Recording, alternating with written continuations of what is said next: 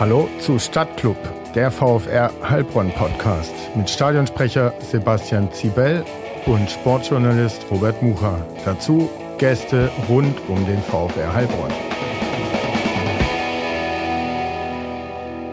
Herzlich willkommen zu Stadtclub, dem VfR Heilbronn Podcast, Folge 4 mit Oliver Waller, der breit lächelt und Sebastian Zibel, Stadionsprecher hier beim VfR. Sebastian, ich habe dich gerade schon mal gefragt, aber jetzt nehmen wir es auch auf. Dir geht's gut nach deiner Erkrankung? Mir geht's hervorragend. Danke, Robert. Dir hoffentlich auch? Mir geht's auch gut. Äh, und Olli hat uns auch schon erzählt, dass es ihm gut geht und der Familie. Aber Olli, äh, schön, dass du da bist. Schön, dass du unsere Einladung angenommen hast. Herzlich willkommen. Vielen Dank für die Einladung. Ist eine Ehre für mich. Ähm, treuer Zuhörer des Podcasts und wie gesagt, ich war selber überrascht, dass ich ähm, so oft da drin vorkam, obwohl ich tatsächlich doch nur ein Jahr hier war. Ähm, aber es war ein besonderes Jahr. Insofern Dankeschön dafür für die Einladung. Ja, sehr gern. Und wir dachten eben, dreimal haben wir bis jetzt den Podcast aufgenommen, Sebastian, und immer wurde über Oliver Waller gesprochen. So Der Mann muss her.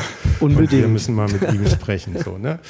Ähm, vielleicht das erste, äh, weil es äh, auch Thema in der letzten Folge war, Michael Bucci. Ähm, ihr habt euch dann ausgesprochen äh, drüben in der alten Gaststätte hinterm alten HSV. Kannst du dich noch erinnern an die Szene und wie hast du mitbekommen, dass da ein Hardcore-Fan nicht mehr ins Stadion kommt wegen dir? Ja, ich kann mich sehr gut daran erinnern, ähm, aber es war echt krass, das zu hören in, in dem Podcast weil es kam dann erst so richtig wieder hoch. Also es war irgendwo schon so ein bisschen verdeckt und, und weiter weg, aber als Pucci dann davon gesprochen hat, klar, ähm, ja, das, das war ein, ein richtiger Schlag ein Stück weit für mich in die Magengegend, zu hören, dass einer wegen mir nicht mehr ins Stadion kommt. Ähm, ich weiß auch nicht mehr, wer mich darauf aufmerksam gemacht hat, aber es hat mich jemand darauf aufmerksam gemacht und ähm, ich habe dann darum gebeten, äh, dass ich die Möglichkeit habe, mit ihm zu sprechen, weil das war mir ganz arg wichtig und ich will ja niemanden vergrämen. Dann hat mir jemand gesagt, ja, äh, das ist der, der Pucci und den trifft man am ehesten da drüben im, im DLRG-Heim. Also bin ich da rübermarschiert und ähm, habe mich dann mit dem Pucci da ausgetauscht. Das war echt ein, ein super Gespräch, weil es einfach extrem offen und ehrlich war. Äh, wir haben beides Visier hochgemacht, war jetzt nichts irgendwie mit ähm, schönen Reinrede oder sonst irgendwas, sondern ich habe ihm einfach erklärt, wo ich herkomme, was mein Werdegang ist und, und warum ursprünglich mal irgendwann vor ein paar Jahren ein paar Sprüche gefallen sind Richtung VfR, die gar nicht so bös gemeint waren, aber dass er einfach nachempfinden konnte, in welcher Euphorie damals diese Aussage getroffen wurde gegen den VfR. Und äh, im Prinzip wollten wir ja beide das Gleiche, nämlich erfolgreich sein mit dem VfR Heilbronn. Und deswegen haben wir da das Kriegsbeil begraben. Ich glaube, das hat er auch sehr schnell verstanden, dass ich mich hier integriere und auch eine Führungsrolle übernehmen will. Und den absolute Wille einfach habe, mit dem VfR aufsteigen zu wollen. Und nicht nur ich allein, sondern die ganze Mannschaft. Und ich sage mal, die Vorbereitung und dann auch das erste Spiel haben wir dann natürlich in die Karten gespielt. Ich glaube, wir haben in Freiberg das erste Spiel 2-0 gewonnen mit zwei Toren von mir. Und dann habe ich auch gemerkt, dass insgesamt äh, der Name Walla in Heilbronn dann angekommen war. Okay. Du kommst ursprünglich aus dem Jagsttal, ist, richtig, ist das ja. richtig? Und hast da auch deine Fußballsozialisation hinter dich gebracht. Wenn man und, das so nennen möchte. Und, und dann eben mit Berliching äh, eine erfolgreiche Zeit sozusagen in der Heimat äh, gehabt. Und warst du zu der Zeit, das habe ich beim Bucci rausgehört, schon einer, der Richtung VfR dann am lautesten gestichelt oder provoziert hat vor so Derbys? Ja, schon. Also ich bin, glaube ich, immer ein Fußballer gewesen, der in irgendeiner Form, ähm, äh, wie sagt man so schön, der polarisiert hat. Ähm, ich habe das auch ein Stück weit gebraucht, auf dem Sportplatz äh, mich laut zu artikulieren, sei es gegen Schiedsrichterentscheidungen oder sonst irgendwas. Das ging dann immer so weit, bis ich eine gelbe Karte hatte. Dann war ich, dann, dann hatte ich Betriebstemperatur und dann wusste ich aber auch, okay, jetzt äh, kannst du nicht mehr viel erlauben. Und das war natürlich auch dann drumherum äh, ja, Richtung Fans, dass ich mit den Fans mich eben sehr, sehr eng äh, abgegeben habe und dass wir viel miteinander unternommen haben, auch nach Spielen und so weiter. Also ich war schon einer, der lautstark war, an dem man eigentlich nicht irgendwie vorbeikam wahrscheinlich. Mhm. Das, viele haben es gemocht, einige haben es bestimmt auch gehasst an mir, aber es gab eigentlich wenig Grauzone dazwischen. Gab es eigentlich in deiner Heimat dann Leute, die ähnlich wie Bucci, als du hierher kamst, nicht mehr mit dir gesprochen haben, weil du weggegangen bist? Nee, gar nicht. Das gar nicht? Nee, ganz im Gegenteil. Also das, man muss ja das echt mal ein Stück weit einordnen. Du sagst es, ich komme aus dem Merkstal. Ähm, in Jaxhausen-Ollenhausen, so ein kleiner Teilort mit 300 Einwohnern, bin ich groß geworden.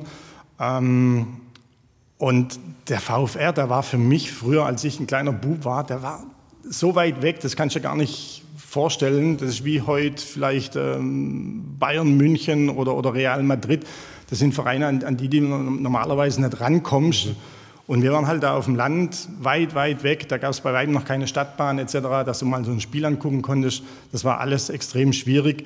Und das war halt für mich Welten, da lagen Galaxien dazwischen. Und wenn du dann irgendwie den Weg in die Richtung gemacht hast, es gab ja noch andere Beispiele, zum Beispiel ein, ein Stefan Kaub, der in der Jugend mhm. in Heilbronn gespielt hat, ein Bernd Windmüller, ein Ralf Vollmer, der direkt am Nachbarhaus zu mir aufgewachsen ist und später bei den Stuttgarter Kickers mhm. sehr lange Zeit Profi war. Ähm, die hast du angeguckt mit, mit ganz großen Augen und hast sie bewundert dafür, dass sie sowas machen. Und deren Eltern sind halt immer hierher gefahren, haben die ins Training gebracht.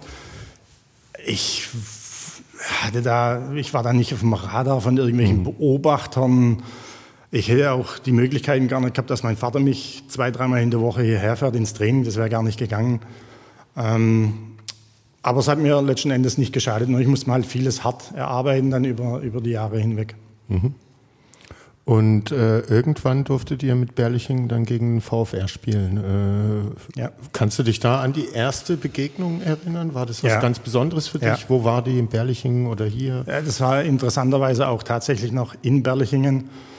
Und wir haben da Wochen, wenn nicht gar Monate lang drauf hingefiebert. Das war äh, ein kleines Ort mit 700 Einwohnern und dann kommt der große Stadtclub. Mhm den du vorher immer drei, vier Klassen über dir gewähnt hast, ja, und dann durch Abstiege etc.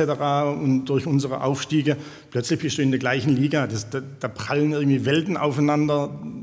Da denkst du, das, das ist surreal irgendwie, das, das gibt es gar nicht. Und natürlich haben wir die Messer gewetzt, ne, in irgendeiner Form, haben uns gefreut, sakrisch auf dieses Spiel. Man kannte jetzt die Spieler zwar von den Namen her, aber nicht persönlich, wie es dann später öfters war, dass man sich irgendwo getroffen hat, schon in Diskurs oder so. Das gab es damals eigentlich auch noch nicht so wirklich. Und dann kam irgendwann, das werde ich nie vergessen, dieser VfR-Mannschaftsbus in Berlichingen über die Jagdbrücke gerollt und hat dann bei uns eingeparkt. Und dann, da pulsiert Blut in, in den Adern mhm. ja, damals. Und, und weiß gar nicht mehr, 1500, 2000 Zuschauer, die an, an, dem, an dem Bahndamm, ich habe da ein paar Bilder dabei, die am Bahndamm hochstanden, eng an eng. Und dann irgendwann pfeift der Schiedsrichter in, in, in die Tröde und es geht los. Ja. Und, und dann bist du, bist du unter die Haarspitzen motiviert. Mhm. Wie ist das Spiel ausgegangen? Weißt du das noch? Mhm. 3-1 für uns. Mit einem Wallertor? Das 1-0, ja, ein Freistoß. da ich die, das, das, Bild, da siehst du den Freistoß, wo die Mauer vor mir steht. Ähm, links da genau die zwei. Das ist vorm Freistoß, da siehst du den Sinan Korkar zum Beispiel in der Mauer ja. und ich glaube den Volker Schmidt. Alex Buch. Oder Alex Buch. Du hast auch eine Ivan Drago-Frisur äh, damals? Damals, noch? ja. Das Bild zeigen wir dann auf Social Media, fotografieren wir. Oh, ja, auf jeden Fall. Und das andere Bild ist äh, direkt nach dem Tor, das, das da hinten, genau. Und den hast du in den Winkel geschweißt, dann den Treffer? Da rechts, das sieht man auch hier auf dem ja. Bild, da hat er eingeschlagen. Okay.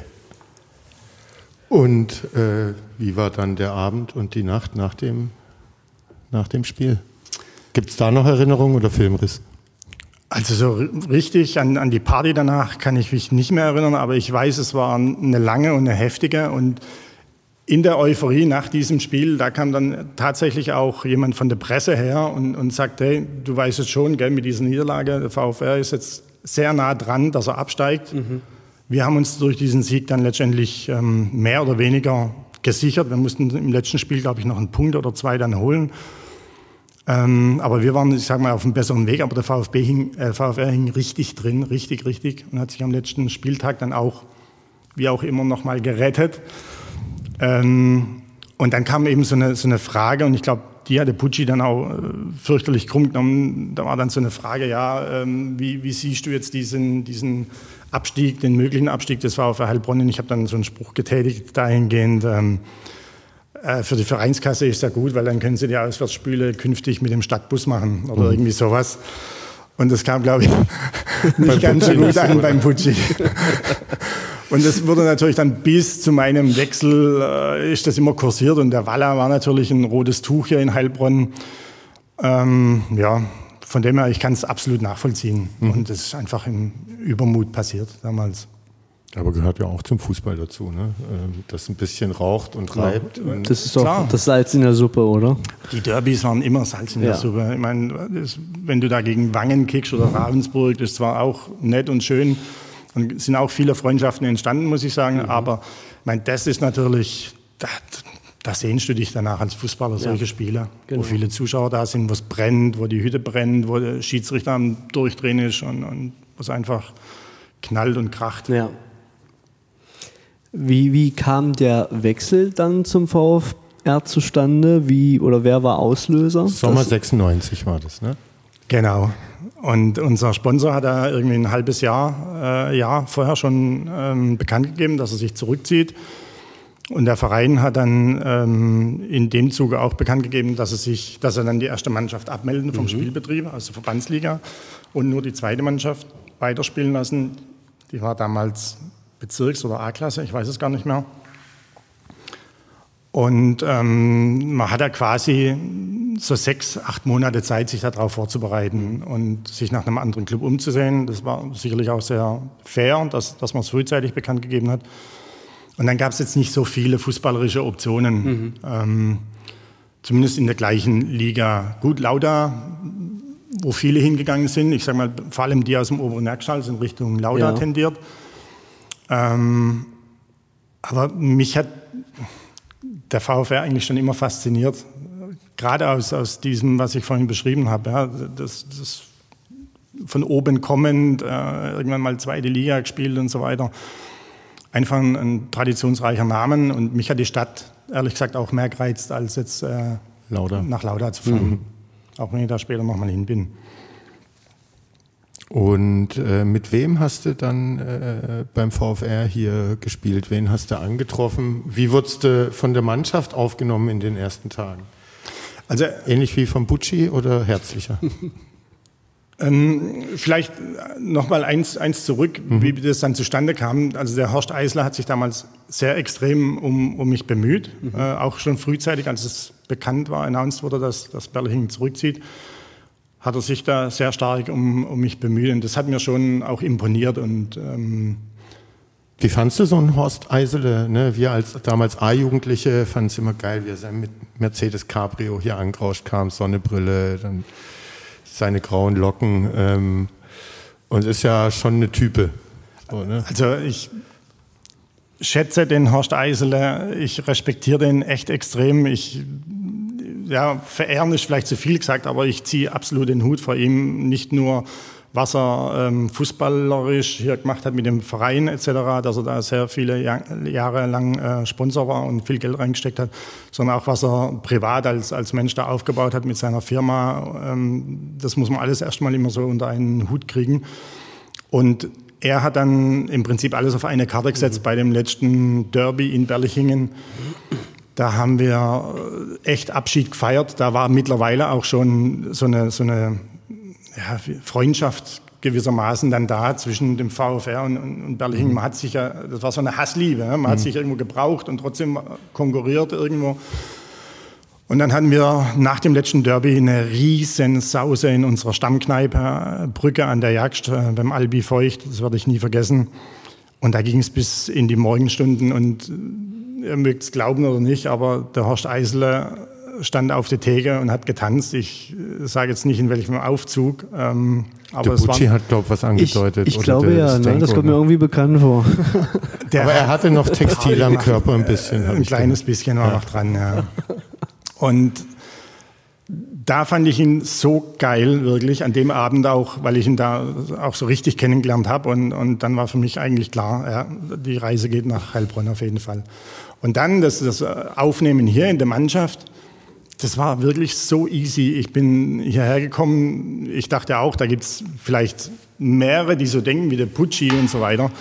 Aber ganz im Gegenteil, echt, das war von Anfang an hat es gepasst und es war ein, ein, wahnsinnig intensives Jahr, das, das mir deutlich länger vorkommt oder intensiver vorkommt als nur ein Jahr. Weil es einfach ringsrum gepasst hat. Das war so sensationell und die, du hast niemandem sagen müssen, wir wollen dieses Jahr Meister werden, weil das kam von der Mannschaft. Jeder in der Mannschaft hat gesagt, wir wollen Meister werden. Und egal, welche Rückschläge kamen über das Jahr, das gab ja auch Auf und Nieders ja, in, in dem Verlauf des Jahres. Und wir waren uns trotzdem immer sicher, dass wir Meister werden. Wir sind einmal in, in Backnang echt übel abgewatscht worden. Da waren die dann Tabellenführer.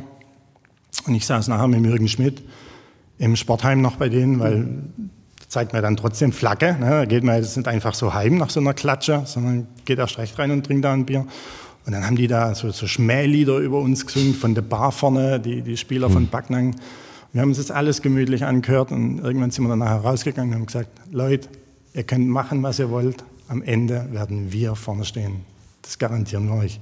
Und es war so. Mhm. Und das war nicht nur der Herrgeschwätz, sondern es war eine Überzeugung. Und in der Mannschaft damals, ne, da kamen ja viele aus dieser DFB-Pokalsieger A-Jugend äh, raus. Peter Wagner, Michael Wenzel, Uno Celik war dabei. Ähm, dann gab es aber erfahrene, äh, höherklassige Amateurspieler. Walter Tome, du warst da. Ich weiß nicht, wer da. Fernando Scarico war, glaube ich, auch mit ja. dabei. Und, und, und. Heiko Bachmann. Genau. Ähm, zum einen war das ja hier eine Zeit beim VfR, wo es tatsächlich gut lief. Die A-Jugend hat dann Regionalliga gespielt und war da auch oben mit dabei. Ähm, die Euphorie plus äh, eine gute Truppe. Ähm, aber war das vielleicht die Mannschaft, in der es so von der Zusammensetzung äh, etc., wie so ein Kader gebaut werden muss, äh, am meisten gestimmt hat, in denen du gespielt hast? Also ich kann natürlich jetzt das von VfR-Sicht schwer beurteilen, weil ich die davor und danach mhm. nicht kenne, die Zusammensetzungen. Ich kann nur sagen, schon mal vielleicht auf das weitere Gespräch vorausblickend so ein bisschen, das war mit ein Grund, warum ich dann ein Jahr später den Verein verlassen habe, weil, weil aus meiner Sicht die Zusammensetzung da nicht gepasst hat. Aber in dem Jahr war es sensationell. Mhm. Ja, wir haben, wie du sagst, schon ein festes Gerippe gehabt. Es, es gab eine relativ klare Hierarchie irgendwie, ohne dass das ausgesprochen wurde. Ne? Da hat keiner gesagt, du bist jetzt irgendwie der Chef oder sonst irgendwas, sondern man hat sich irgendwo erarbeitet auf dem Platz. Und der Walter Thome war der klare, un, unangefochtene Captain. Aber wir haben genauso jeden, der, der zum Erfolg beitragen konnte, wie jetzt ein Peter Wagner als Emporkömmling, als, als Neuling, als Junger, ein Rüdi Rehm.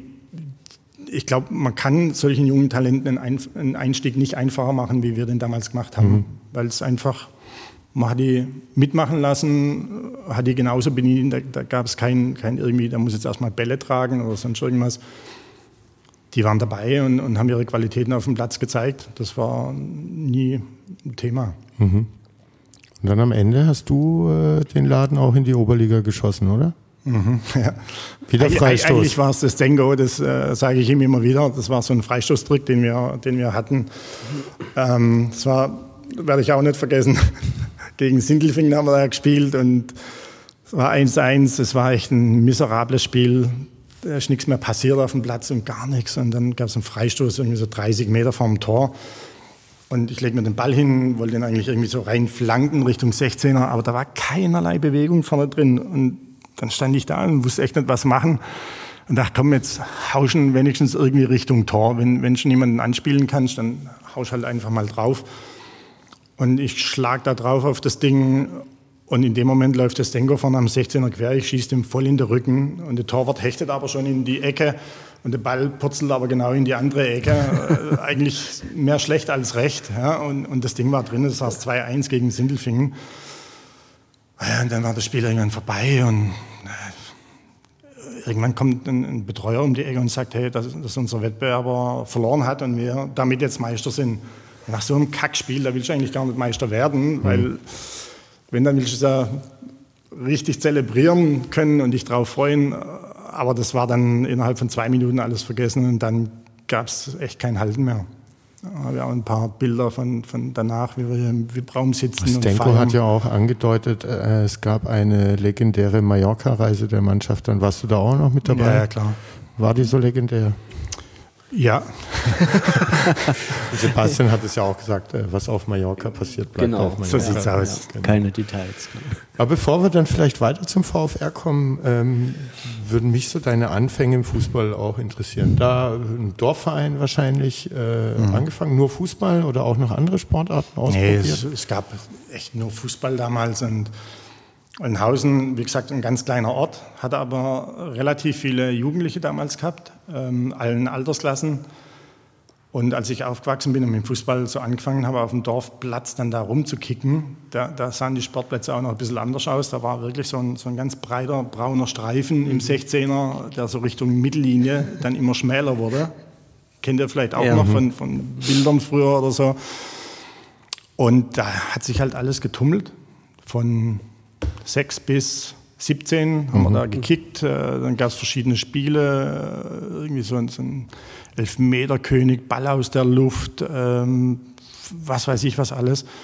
Und ich glaube, da habe ich schon so ein bisschen was mitnehmen können, was das Thema Mentalität angeht, mhm. weil da gab es halt entweder irgendwie mitmachen und sich durchsetzen oder halt außen sitzen und zugucken. Mhm. Du wolltest mitmachen. Ich wollte mitmachen, ja. Und hat man, du hast erzählt, du bist mit äh, Ralf Vollmer aufgewachsen. Mhm. Ähm, den kennt man als äh, ja fast schon äh, Stuttgarter Kickers Legende. Äh. Ist schon, definitiv, ja. Hast du damals oder hat man schon gesehen, dass, dass er da ein bisschen mehr hat als alle anderen, äh, sei es Talent oder Leidenschaft, oder hättest du das gar nicht erwartet, dass er so weit kommt?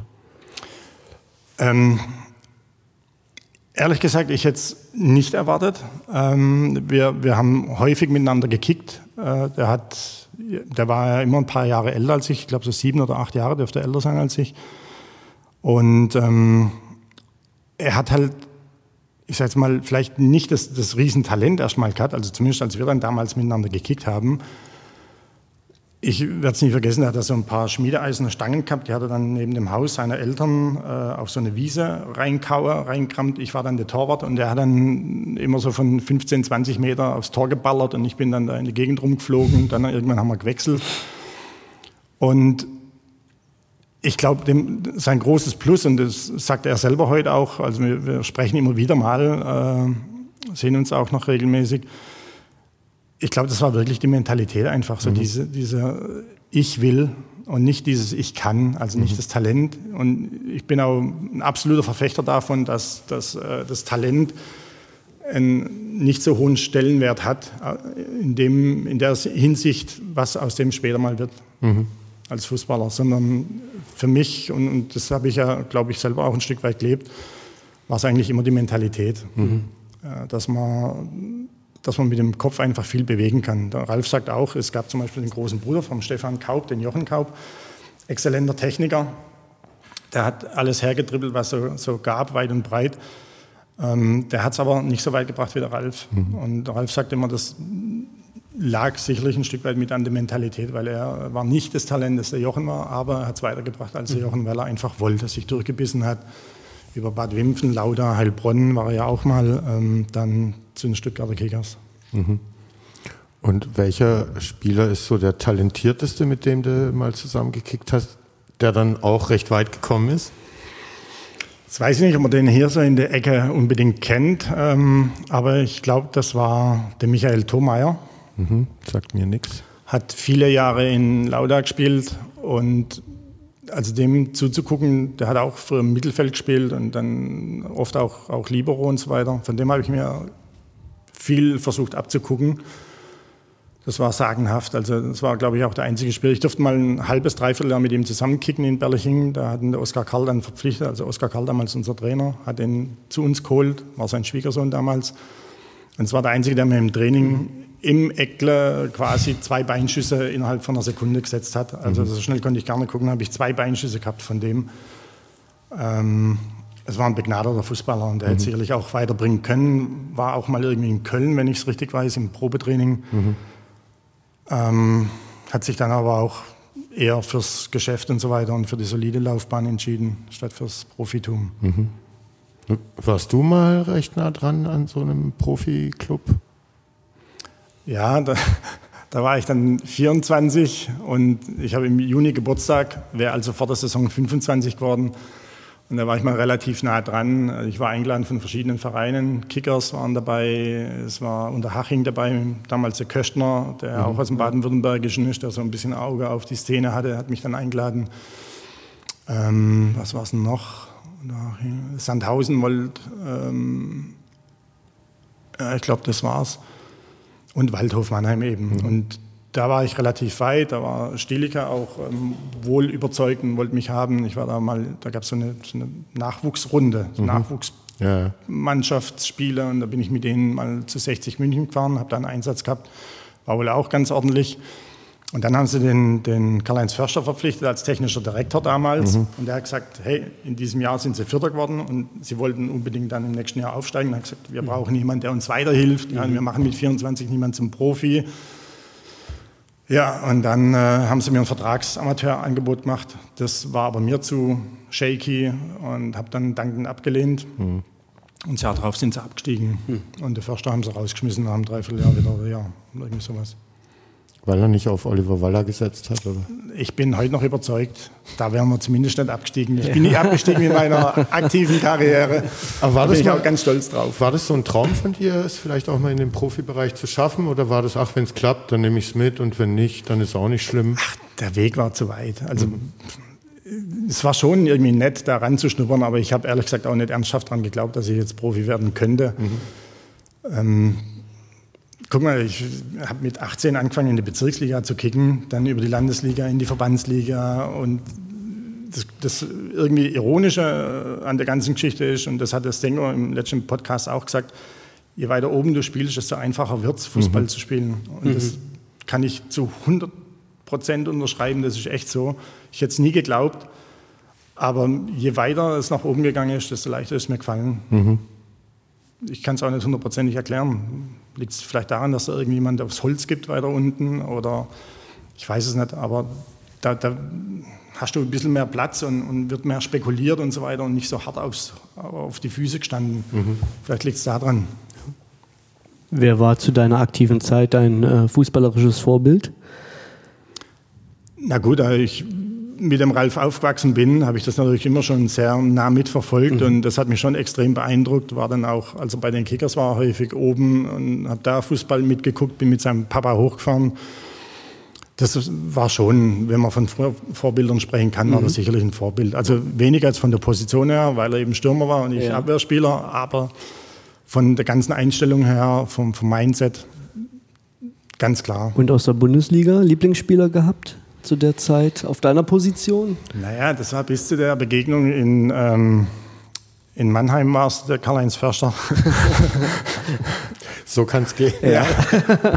Aber witzigerweise, ich habe es ihm dann irgendwann auch mal gesagt, als wir, ich habe später dann noch so in anderen Mannschaften gespielt, wo so Ex-Profis mit dabei waren und dann hatten wir es tatsächlich auch mal darüber. Er war sich natürlich nichts bewusst, konnte sich da auch nicht dran erinnern, ist ja auch völlig klar. Ich mein, kann das ja auch verstehen.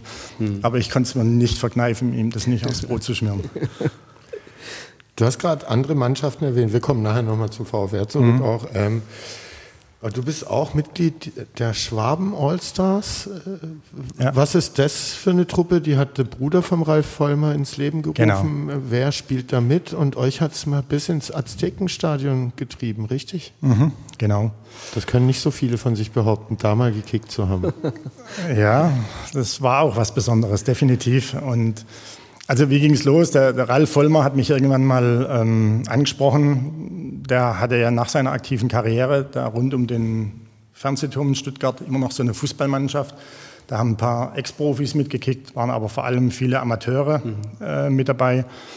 Und dann gab es da immer so Fußballspiele zwischen dieser Mannschaft, die hieß Schwaben United, und zum Beispiel zu einer VfB-Traditionsmannschaft. Mhm. Und irgendwie haben sie da mal richtige Klatsche gekriegt.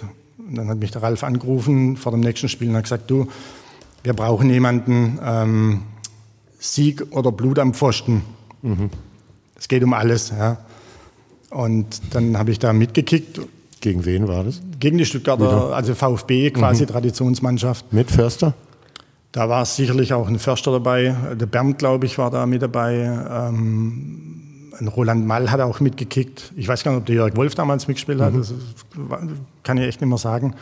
Jedenfalls bin ich dann als quasi No-Name da in, in die Truppe da mit reingekommen. Und wir haben denen halt eine richtige Abreibung unterm Fernsehturm verpasst.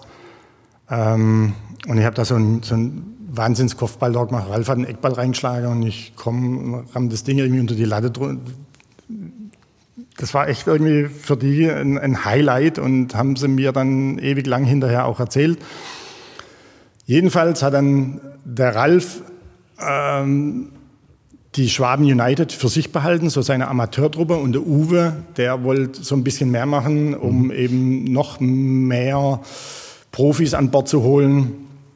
Ähm, und war hat dann, dann immer für einen guten Zweck unterwegs. Genau. Und, mhm. und hat dann immer, die Mannschaft hat immer für die Schwaben, äh, für die, für die DFB Mexiko-Hilfe gespielt und da im Speziellen für ein Waisenhaus in Querétaro. Mhm. Das haben die 86, als die WM da drüben war, ja. hat die deutsche Mannschaft so eine Patenschaft für ein Waisenhaus mhm. übernommen.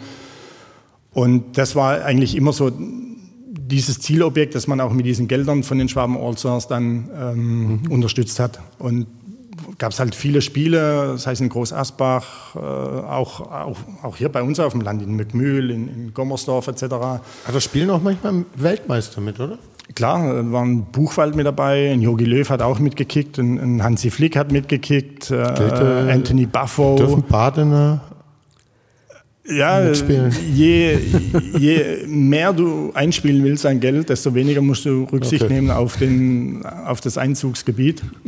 Und für mich war es halt immer noch ein Kracher überhaupt, als einer der wenigen Amateure da noch mitspielen zu dürfen. Und alles andere waren eigentlich echt ehemalige Bundesliga-Kicker. Mhm. Und dann haben wir irgendwann so um die 2000er gesagt, jetzt wollen wir uns aber auch mal angucken, wo die Gelder landen letztendlich, ne? weil du spielst ja immer mhm. was für den DFB.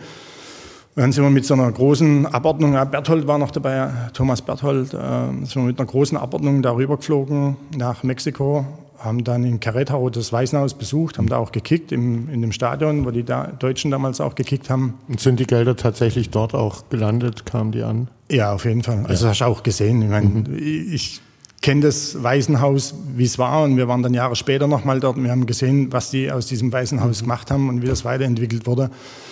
Also das erste Mal war wirklich zum, zum Heulen, man kann es echt nicht anders sagen, wenn du gesehen hast, wie die Kinder da leben mussten. Und wenn du dann fünf oder zehn Jahre später wieder dort warst und ja. gesehen hast, was da draus geworden ist, dann war das einfach, lagen Welten dazwischen. Mhm.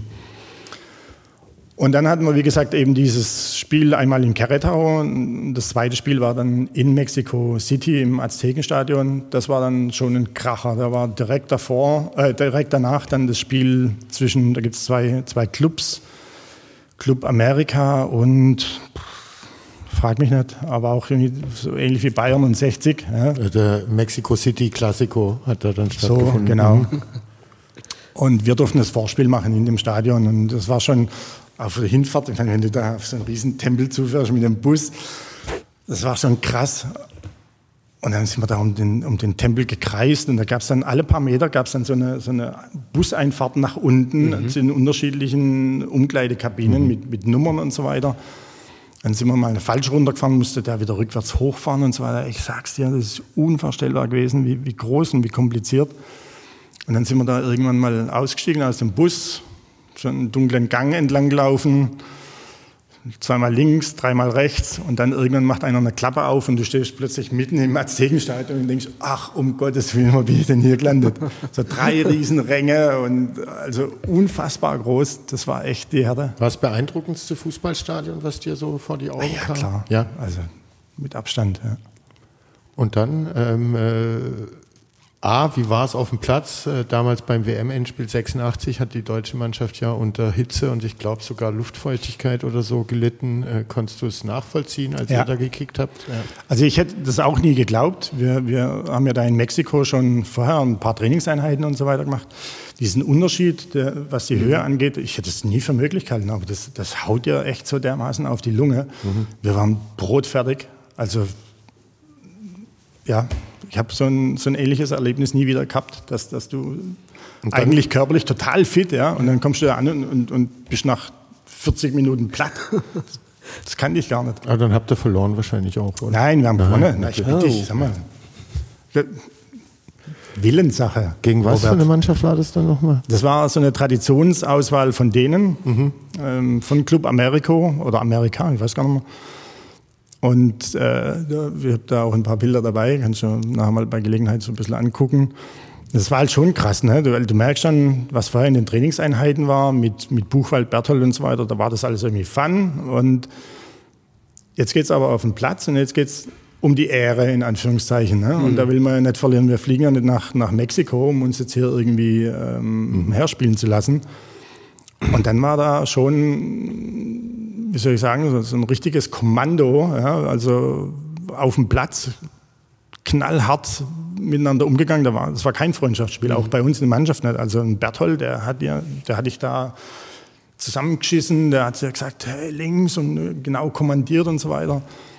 Nicht irgendwie so, ja gut, jetzt mhm. hat er halt mal einen Fehler gemacht, sondern da war es echt, da ging es der Sache. Da hat es auch geraucht, da gab es auch äh, Verletzte etc. Also hat man sich nichts geschenkt. Und auch so ein Buchfall, der will sich da nicht herspielen lassen.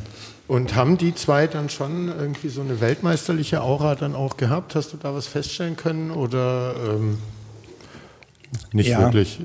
Doch schon. Also ähm, in zweierlei Hinsicht und zwar, also einmal, wir waren ja ein paar wenige Amateure und der Rest waren, waren Profis. Und es gab ein paar Profis, die haben halt als wir da drüben waren, durchaus so ein bisschen die, die dicke Max rausgehängt. Mhm. Ne? Sei es uns gegenüber ähm, oder, oder den, den Leuten gegenüber. Und da gab es dann schon von einem Buchwald oder auch vor allem von einem Thomas Berthold, den ich wirklich extrem schätzen gelernt habe, der mhm. ja so eine ganz negative Außendarstellung irgendwie hat. Der war mhm. immer so ein bisschen, hatte so ein Buhmann-Image. Also ich kann über den nur Positives sagen. Der hat sich da echt hingestellt und hat dann die Leute, auch gestandene Profis, der hat die dann gesenkelt und mhm. hat gesagt, äh, Leute, so geht es hier nicht. Wir repräsentieren hier was. Wir haben viele Jahre Gelder gesammelt für eine, für eine gute Sache und wir gehen miteinander gut um, also auch Profis äh, mit den Amateurspielern und so weiter, aber auch mit den Leuten drumherum, die, die für uns da sind, die uns in der Gegend rumfahren.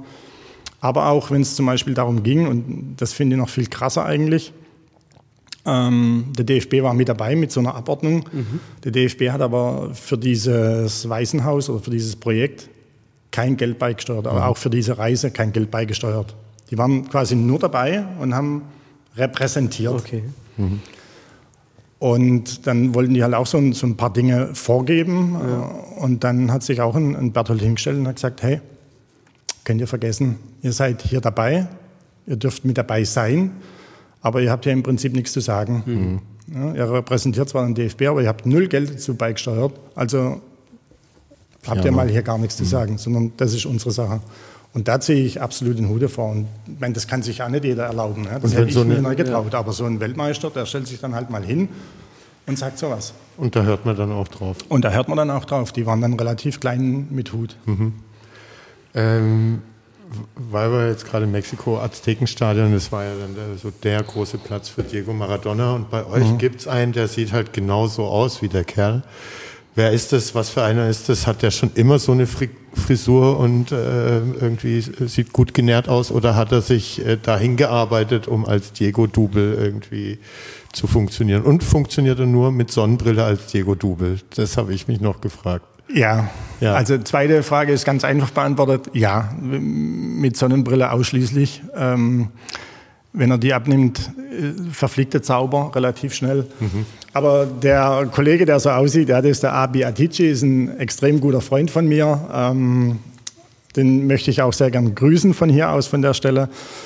Ich habe ihn kennengelernt auch über die Schwaben Allstars. Mhm. Da hatten wir ein Spiel bei, den, bei der TSG Hoffenheim. Das war vor dem Uruguay-Spiel. Mhm. Äh, war auch ein Nationalmannschaftsspiel gegen Uruguay in Hoffenheim. Und wir hatten 3 -3? vorher. Weiß ich nicht mehr. Könnte aber sein. Wir prüfen es mal nach. Wir prüfen es. und wir hatten dann vorher dieses Spiel, wie gesagt, haben uns da warm gemacht und plötzlich läuft da einer auf dem Platz in diesem Anzug vom, vom Diego Maradona mit der Sonnenbrille auf und ich hätte alles verwettet, das ist er. Ja? Mhm. Und auch in der Mannschaft von der Schwaben Allstars, Tommy Maric hat damals mitgespielt, weiß noch, wir haben uns echt gefragt, ist es, ist es nicht? Mhm. Es konnte keiner sagen. Ich bin dann irgendwann mal vorsichtig hin und haben dann gefragt, weil ich ein Bild machen wollte mit meinem Junior. Was hast du gesagt? Hey, amigo. Auf Englisch habe ich ihn gefragt, ob ich ein Foto machen kann mit meinem Sohnemann. Und, und er hat echt auch wirklich so könnte Maradona gewesen sein, Maradona-like, so, so leicht so, äh, okay, okay. Nicht viel gesagt und ich meine, ja, hat ein bisschen komisch gewirkt irgendwie. Aber ich hätte gedacht, das ist er. Und ähm, dann nach dem Spiel hat sich das quasi aufgeklärt, dass es nicht ist, sondern der Abi Atici, ein, ein schwäbischer Türke aus Göppingen. Und seitdem sind wir eigentlich äh, sehr, sehr dicke Freunde, muss ich sagen. Und ich habe mit ihm so viel coole Stories erlebt, äh, wo es Verwechslungen gab etc. Also wirklich extrem cool. Und äh, ist der immer mit dabei in diesem Schwaben Allstars Umfeld oder wie kam der dazu? Für mich war das immer, ne, ich habe es ja nur über Facebook dann meistens verfolgt, so eine Art äh, Mensch gewordenes Maskottchen von euch. Aber das war das erste Mal eigentlich, dass er dabei war. Und man muss ja ehrlicherweise sagen, danach gab es jetzt auch nicht mehr so viele Spiele okay. mit den Schwaben Allstars. Die Mannschaft existiert in dem Sinne auch nicht mehr. Uwe macht es auch nicht mehr. Ähm, also es gibt zwar noch, glaube ich, eine Facebook-Seite, das war es dann aber auch. Ähm, ansonsten ist die, die Mannschaft Schwaben Allstars auseinandergefallen. Aber der war dann hin und wieder mit dabei, ja. Ähm, und vor allem, wir treffen uns jetzt halt seither privat ja, und, und, machen da noch viele Sachen miteinander, was immer wieder sehr, sehr witzig ist. Kann er auch kicken oder? Äh, weniger, sorry, Abi, okay. aber eher weniger. okay. Ähm, dann würde ich wieder zum VfR zurückkommen. Ja, gern. Genau, äh, nach dem Ausflug in die weite Fußballwelt. Ähm, du hattest vorher angedeutet, äh, dass du dann irgendwann nach der Saison, weil dir die Zusammenstellung des Kaders nicht mehr so gefallen hat, äh, auch entschieden hast, nach einem Jahr wieder zu gehen. Ähm, was hat dir nicht gepasst? Also die Neuverpflichtungen oder die Abgänge? Mit wem gab es noch Gespräche? Hat man versucht, dich zu halten? Wahrscheinlich ähm, hätte es noch eine Chance gegeben. Der Micha Wenzel ist, glaube ich, auch weg da dann nach Lauda in dem Jahr? Oder war nee, das war später. Das, das war, war später, später. okay. Ähm, das größte Problem war eigentlich, dass es eine Hängepartie war. Also ich habe eigentlich relativ früh im, im, nach, nach der Winterpause verlängert. Ist auch so ein Zeitungsartikel irgendwo mit dabei, wo ich eigentlich zugesagt habe. Ähm, und der Stefan Kaup, glaube ich auch, dass wir bleiben. Und ich habe dem Horst zugesagt, unter der Voraussetzung, dass wir eben dieses Gerippe, von dem wir es vorhin schon mal hatten, dass wir das einfach beibehalten müssen, mhm. aus meiner Sicht. Und dann mhm. punktuell ergänzen. Ja. ja. ich sage nicht, dass, dass wir überall die Besten sind das war so meine Vorstellung. Der Herrscher hat mir dann einfach immer versprochen, jawohl, das sieht er ganz genauso. An wen denkst du? Dann haben wir da so geredet, sind Namen kursiert. Ich habe dann wieder mit denen gesprochen im Training, habe gesagt, hey, falls euch jemand anspricht, sagt bitte nirgends zu. Und der Horst kommt auf euch zu. Und wir bleiben nächstes Jahr hier und, und machen eine Riesenrunde in der Oberliga. Und das ging dann von, weiß nicht, Februar bis Mai, Mitte mhm. Mai Anfang Juni und immer noch keine Gespräche und immer wieder der Horst gefragt, Horst, wie sieht es denn aus? Ja, muss ich noch machen, habe ich vergessen. Ich habe mit den Spielern gesprochen, hey Leute, sagt nirgends zu. Und, und, die haben echt alle nur darauf gewartet. Ich sage mal, Jürgen Schmidt, Walter Thome und wie sie alle hießen, die, die waren natürlich auch anderweitig gefragt. Mhm. Ne? Ähm, und dann war das halt so eine scheiß Hängepartie. Und ich war halt damals der Meinung, okay, wie, wie kann ich jetzt ähm, am Ende als, als als ich quasi absehen konnte, ich werde nur mit Jungen zusammen kicken mhm. nächstes Jahr in einer neuen Liga, in einer höheren Liga ähm, und werde wahrscheinlich da mit den Vereinen untergehen. Ähm, mir überlegt, wie kann ich jetzt dem Horst quasi eins auswischen für das, dass er mir sein Wort mhm. nicht gehalten hat. Und da gab es halt für mich nur die eine Option, ja, okay, dann muss Wechsel. ich halt die Reißleine ziehen ja. und, und, wechseln. Würde ich heute anders machen. Ja, war damals so jung, sicherlich ein Stück weit auch unvernünftig. Ich hätte die Karriere eigentlich hier beenden können, hier vielleicht noch fünf, acht Jahre kicken können. Das wäre sicherlich auch was Gutes gewesen mhm. oder eigentlich Idealfall gewesen. Aber meinte dann halt, ich muss jetzt im Horst hier irgendwie was zeigen. Aber es war einfach auch ein Versäumnis, weil ich glaube, wir hätten selbst in der Oberliga eine sehr, sehr gute Rolle spielen können, wenn mhm. wir diese Mannschaft eben um die Routinierten einfach punktuell mhm. ergänzt hätten. Ich meine, die Jungen waren ja alles super, gar keine Frage, aber weißt, es gibt ja so viele Situationen in einem Spiel, wo es einfach mal nicht läuft oder wo du mal ein Zeichen setzen musst oder keine Ahnung, wo du auch mal jemanden brauchst, der, der Häuptling ist und vorausmarschiert. Ja. das habe ich einfach nicht gesehen. Mhm. Ja. Und dann ist der Trainer auch noch gegangen und Günter Major kam als, als neuer Trainer oder wurde announced. Und ich dachte einfach, hey, mit, mit so vielen neuen, Jungen etc., ich sehe da die Perspektive nicht. Und mhm. ich habe da jetzt auch nicht den riesen Bock da drauf. Aber nichts gegen die A-Jugendlichen, wirklich gar nicht. Ich war sogar ein großer Freund immer, da so die Brücke zu schlagen zwischen den beiden Mannschaften, ja. A-Jugend und Erster. Kannst du dich noch an das Gespräch mit dem Horst Eisele erinnern? An welches?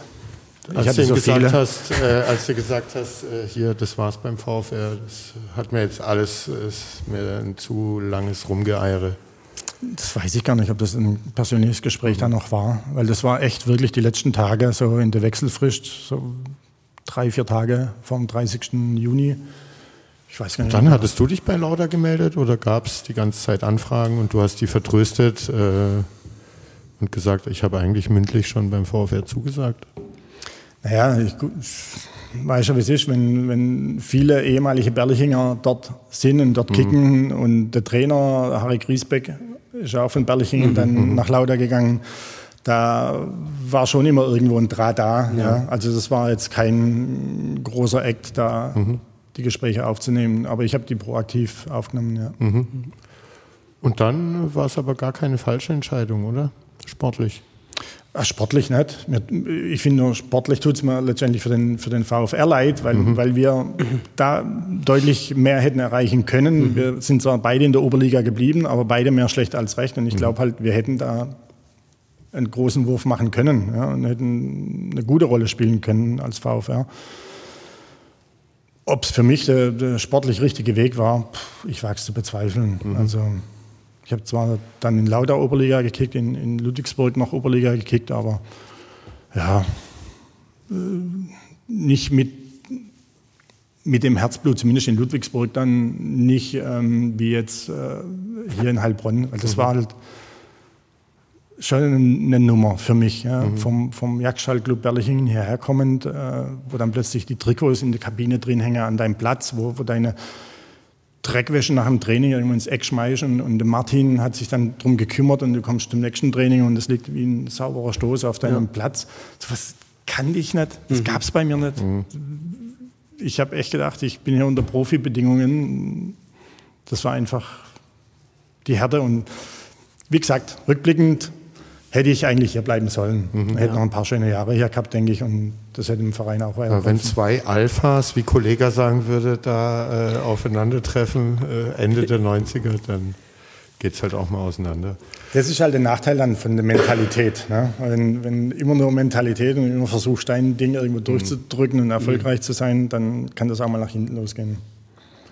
Weil du gerade gemeint hast, Ludwigsburg, äh, ich habe gelesen, dass die sich jetzt auch neu gründen wollen. Ähm, ne, jetzt hast du zwei Traditionsvereine in deiner äh, Vita, die es nicht mehr gab, nicht mehr gibt. Ähm, hast du Ludwigsburg auch mitgeschnitten, wie die verschwunden sind oder gar nicht so und ein VfR dann viel eher? Ah gut, VfR viel eher, weil einfach deutlich näher dran. Mhm. Ludwigsburg habe ich dann irgendwann mal ein paar Jahre später äh, einfach nach denen geguckt, ja, wo, wo krebsen denn die rum? Und dann haben sie ja noch eine Weile Landesliga gespielt, auf einmal waren sie ganz weg irgendwie. Und dann dachte ich, ja, das kann doch nicht sein, was ist jetzt los? Aber irgendwie scheine ich die Vereine in Grund und Boden zu reiten, bei denen ich früher mal war. Berliching ja mehr oder weniger aufgelöst, mhm. als zumindest die, die, obere Mannschaft. Äh, VfR dann damals, dann noch Ludwigsburg. Ähm, ich glaube, ich bin auch einer der wenigen Spieler, die, die zweimal die Steuerfahndung äh, bei ihren Clubs hatten. Einmal in, in Heilbronn, einmal in Lauda. Also, Aber es lag nicht an dir, an, als ich Person. Hab, ich hoffe nicht. Ja, also, ich habe niemandem irgendwelche Hinweise gegeben oder sonst irgendwas. Äh, aber ja. es war schon ein Kuriosum.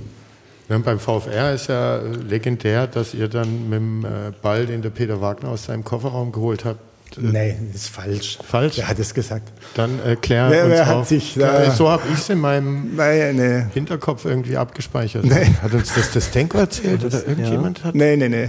Also mich hat nachmittags damals der, der Uwe Herr angerufen von der Heilbronner Stimme, weil er irgendeine Aussage haben wollte. Und ich kenne ja den Uwe jetzt auch schon viele Jahrzehnte. Ähm, und dann hat er mich angerufen und hat gesagt, du, pass auf, folgende Situation, ihr werdet heute Abend nicht trainieren können. Der, die Steuer war da, Steuerfahndung Finanzamt war da, hat einen Kuckuck auf den Ballschrank geklebt.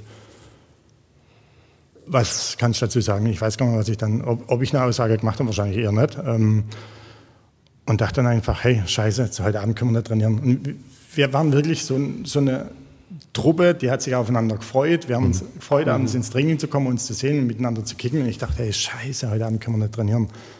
Was ein Mist, ja, ich muss irgendwas äh, machen. Und dann habe ich äh, den Toni angerufen. Da Toni. Da Toni, genau. Mhm. Der hatte ja damals noch dieses Sportgeschäft nebendran und sagt, Toni, ich brauche von dir einen Ball. Und der Toni, ja, ist kein Problem, kommst vorbei. Und dann bin ich vorm Training beim Toni vorbeigefahren, mhm. habe einen Ball geholt und bin dann mit dem Ball hierher gefahren. Und es war schon relativ knapp, gerade durch diesen Umweg. Und komme in die Kabine und die hocken alle drin, die ganzen Spieler hocken drin, so die Hände auf, auf äh, Kopf auf die Hände gestützt, so äh, Ellbogen auf den Knien, alles ein bisschen niedergeschlagen und so ratlos. Wie geht es jetzt weiter? Was machen wir denn jetzt? Wir haben keine Bälle, keine Trainieren, Laufeinheit, was auch immer. Und ich habe dann auf dem Weg vom Auto in die Kabine den Ball unter das Trikot gesteckt und bin dann reingelaufen in die Kabine. Und habe gesagt, Männer, wie sieht's aus? Alles klar? Und die gucken so hoch und da hast du richtig gesehen, wie, wie einer nach dem anderen realisiert hat, oh geil, wir haben einen Ball und keine Kicker. und dann plötzlich riesen Gejubel in der Kabine, hey, Checker, abgeschlagen und dann wieder sich umzogen und dann raus und Training. Okay. Das war die Story. Dann warst du das und nicht der Peter Wagner. Der das war tatsächlich ich, das gebe ich schriftlich, ja. Okay. Kannst du auch einen Toni fragen. Kennst du einen Uwe eigentlich schon aus deiner Berlichinger Zeit ja. oder hat sich, okay. Mhm. Also das ist keine Connection, die dann erst durch dein Wirken hier in der Stadt. Nee, der Uwe kam. Äh, aus Reukheim kommt er, glaube ich. Ja, das zum einen. Und er war tatsächlich, man soll es nicht glauben, er war früher mal Schiedsrichter. Ich weiß, Verbandsliga. Genau. Und hat uns Berlichingen in der Bezirksliga sogar mal gepfiffen. Da mhm. hatten wir in dem Bezirksliga-Jahr hatten wir so einen Ausweichplatz, weil der neue, der andere gemacht wurde, der Hauptplatz. Und dann ist er da angefahren gekommen mit so einem Audi 80, das werde ich auch nie vergessen. Und dann kommt er mit seinen starken Füßen raus und hat uns da gepfiffen. Ähm, ich sage jetzt nichts über die Qualität, äh, aber das haben wir uns das erste Mal gesehen und, und wahrgenommen.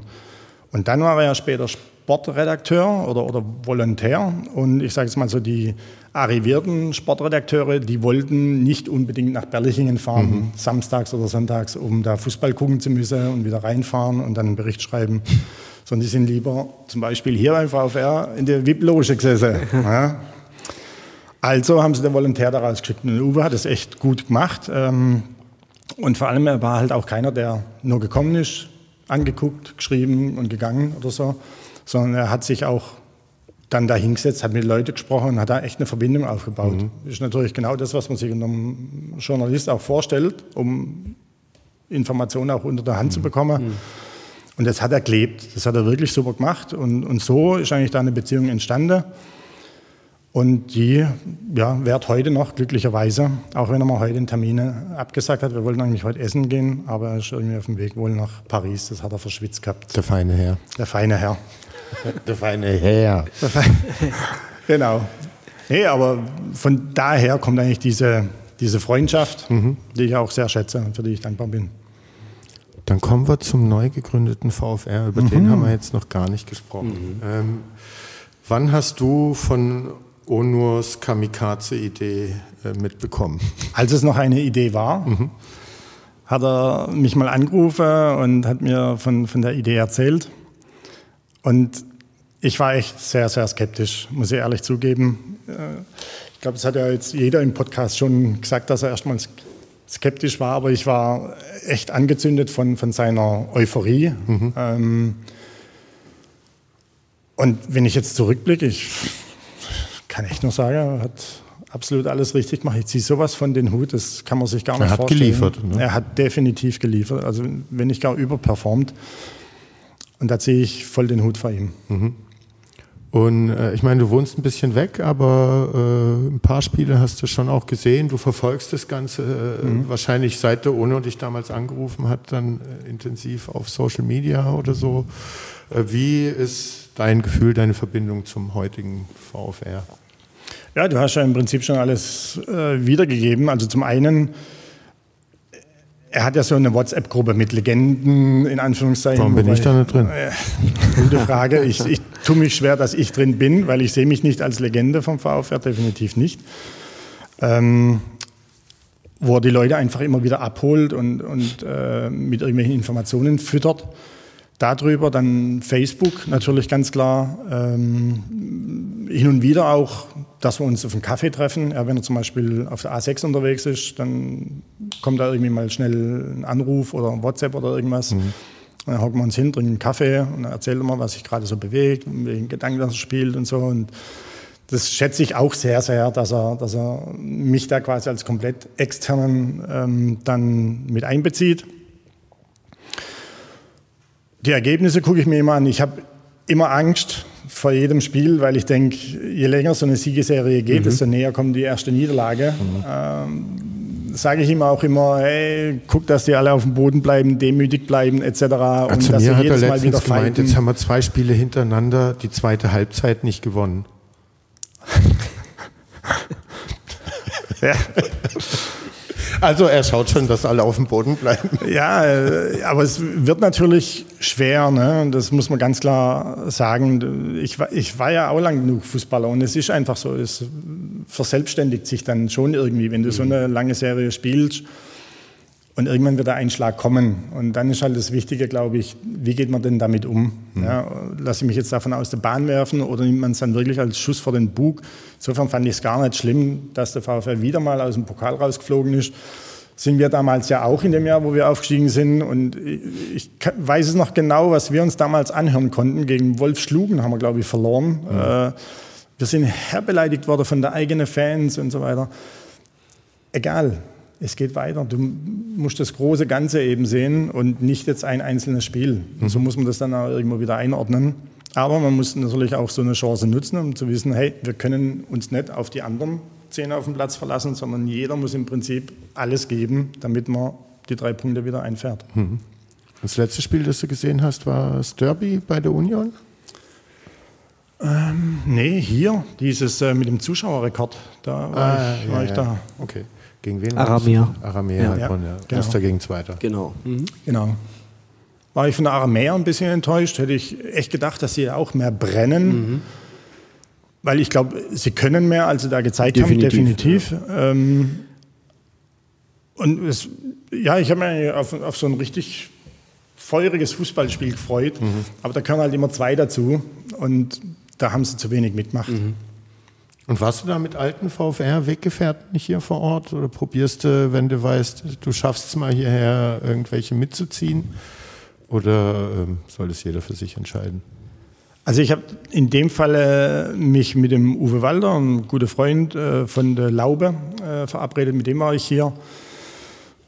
Ich habe keine anderen hergezogen, habe es aber mit dem Ona dann im Nachgang auch drüber gehabt. Ich finde es auch schade, dass äh, wirklich so wenige alte, ehemalige da waren oder da sind, generell da sind. Mhm. Ich glaube, es, es, ist vielleicht eine Handvoll oder so. Und gerade wenn ich dran denke, wie der UNO immer versucht, alle in, in so WhatsApp-Gruppen zu fassen und, und alle immer füttert mit Informationen etc., finde ich es eigentlich sehr, sehr schade, wie wenig zurückkommt oder zu, wie wenig zurückgegeben wird. Und ja, wie man sowas ändern kann, da haben wir jetzt auch mal kurz drüber diskutiert, ein bisschen. Warten wir es mal ab. Du hast ja irgendwie so eine halbe, äh, oder keine offizielle Funktion, aber irgendwie Repräsentant oder sowas vom VfR, irgendwas bist du. Oder? Ich habe gar keine Funktion. Nee, aber was irgendwie. Äh er hat mich äh, mal als, das, das war vor allem äh, so ein, so ein Fußball-Hallenturnier. Das, das Hallenturnier in Künzelsau oder Niedernhall. Niedernhall, ne? genau. Ja, ja. Und da hat er mich dann irgendwie als Markenbotschafter oder sowas ja, äh, tituliert. Fand ich dann auch sehr Für spannend. WM-Bewerbung. Fand ich echt sehr, sehr spannend. Ähm, überhaupt so einen, so einen Begriff zu finden ja, und, und den dann auch äh, für mich zu nennen. Aber ich habe es dann gern gemacht und ich habe dann auch als Mar Markenbotschafter bei, bei Niedernhall, als wir das Turnier gewonnen hatten, ähm, eine kleine Rede gehalten, weil der UNO ist bei uns zum Beispiel im Talk gestanden. Mhm. Und neu gegründeter Verein in Heilbronn, kommt raus aufs Land nach, nach Niedernhall, um da an einem Hallenturnier teilzunehmen. Und der Vorstand steht im Tor. Das ist auch nichts Selbstverständliches oder, oder ja. Alltägliches. Das fand ich schon sehr bemerkenswert. Und Horst Eisele hätte ich gern mal als Torwart gesehen. ja, ich weiß es nicht, ob wir da Spaß gehabt hätten. Auch wenn er mit seinen 80 echt noch mega rüstig ist, aber im, im Tor ja. kann ich ihn mir jetzt beim besten Willen nicht vorstellen. Nee, aber äh, ja, Onurs Einsatz für ja. den Verein einfach wird dann auch in der Szene deutlich. Ne? Auf jeden Fall. Und das haben die Leute da auch honoriert äh, mhm. auf dem Land, dass das, äh, mhm. der VfR da Flagge gezeigt hat. Mhm. Und wie ist denn das, weil du gemeint hast, äh, irgendwie zumindest zwei Handvoll ehemalige wäre schön, wenn es gerade nur die eine Handvoll ist. Wenn man jetzt eure Meisterschaftstruppe nimmt, mhm. vielleicht müssen dann so der Kapitän und äh, Co-Kapitän, der war, äh, Walter Tome und du vielleicht. Ich war kein Co-Kapitän. Also nee, aber so gefühlt, gefühlt. Äh, ja, vielleicht mal irgendwie eine WhatsApp-Gruppe gründen und äh, sagen, hey, komm hier beim letzten Heimspiel oder beim ersten nach der Rückrunde treten wir mal irgendwie gesammelt auf oder zum letzten Spiel, um der letzte Meister und den aktuellsten Meister irgendwie, dass man sich da dann trifft. Äh, hast, äh, Gute Anregung. mit dem Ono gesprochen? Vielleicht, ähm, aber ist eine gute Anregung, die nehme ich gerne mal mit. Also ich erwarte die Meistertruppe von 97 am letzten Bezirksliga-Heimspieltag des VfR in dieser Saison hier. Also ich würde mir sogar wünschen, dass, dass mal irgendwie so einen Tag oder was auch immer, dass wir den ins Leben rufen können mit ehemaligen, und da meine ich jetzt nicht nur die Truppe, in der ich mhm. mitgespielt habe, sondern es gibt ja wahnsinnig viele ja. alte Truppen, die auch eingeschworen waren, ähnlich wie wir es waren in unserem Jahr. Ähm, vielleicht kriegen wir es ja irgendwie hin, dass wir da so einen, einen, Tag machen, wo einfach mal die ehemaligen kommen und vielleicht auch schon vor diesem Derby gegen die Union und nicht erst gegen die Union, weil da kommt eh jeder, der interessiert ist. Mhm. Ja.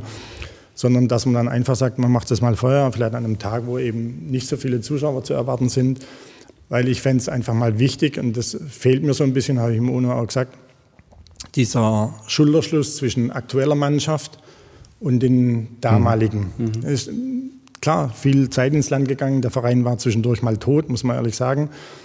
Und wenn man es nicht tut und anpackt und die Leute zusammenbringt, dass sie auch mal miteinander sprechen können, dann wird sich da nichts tun. Mhm.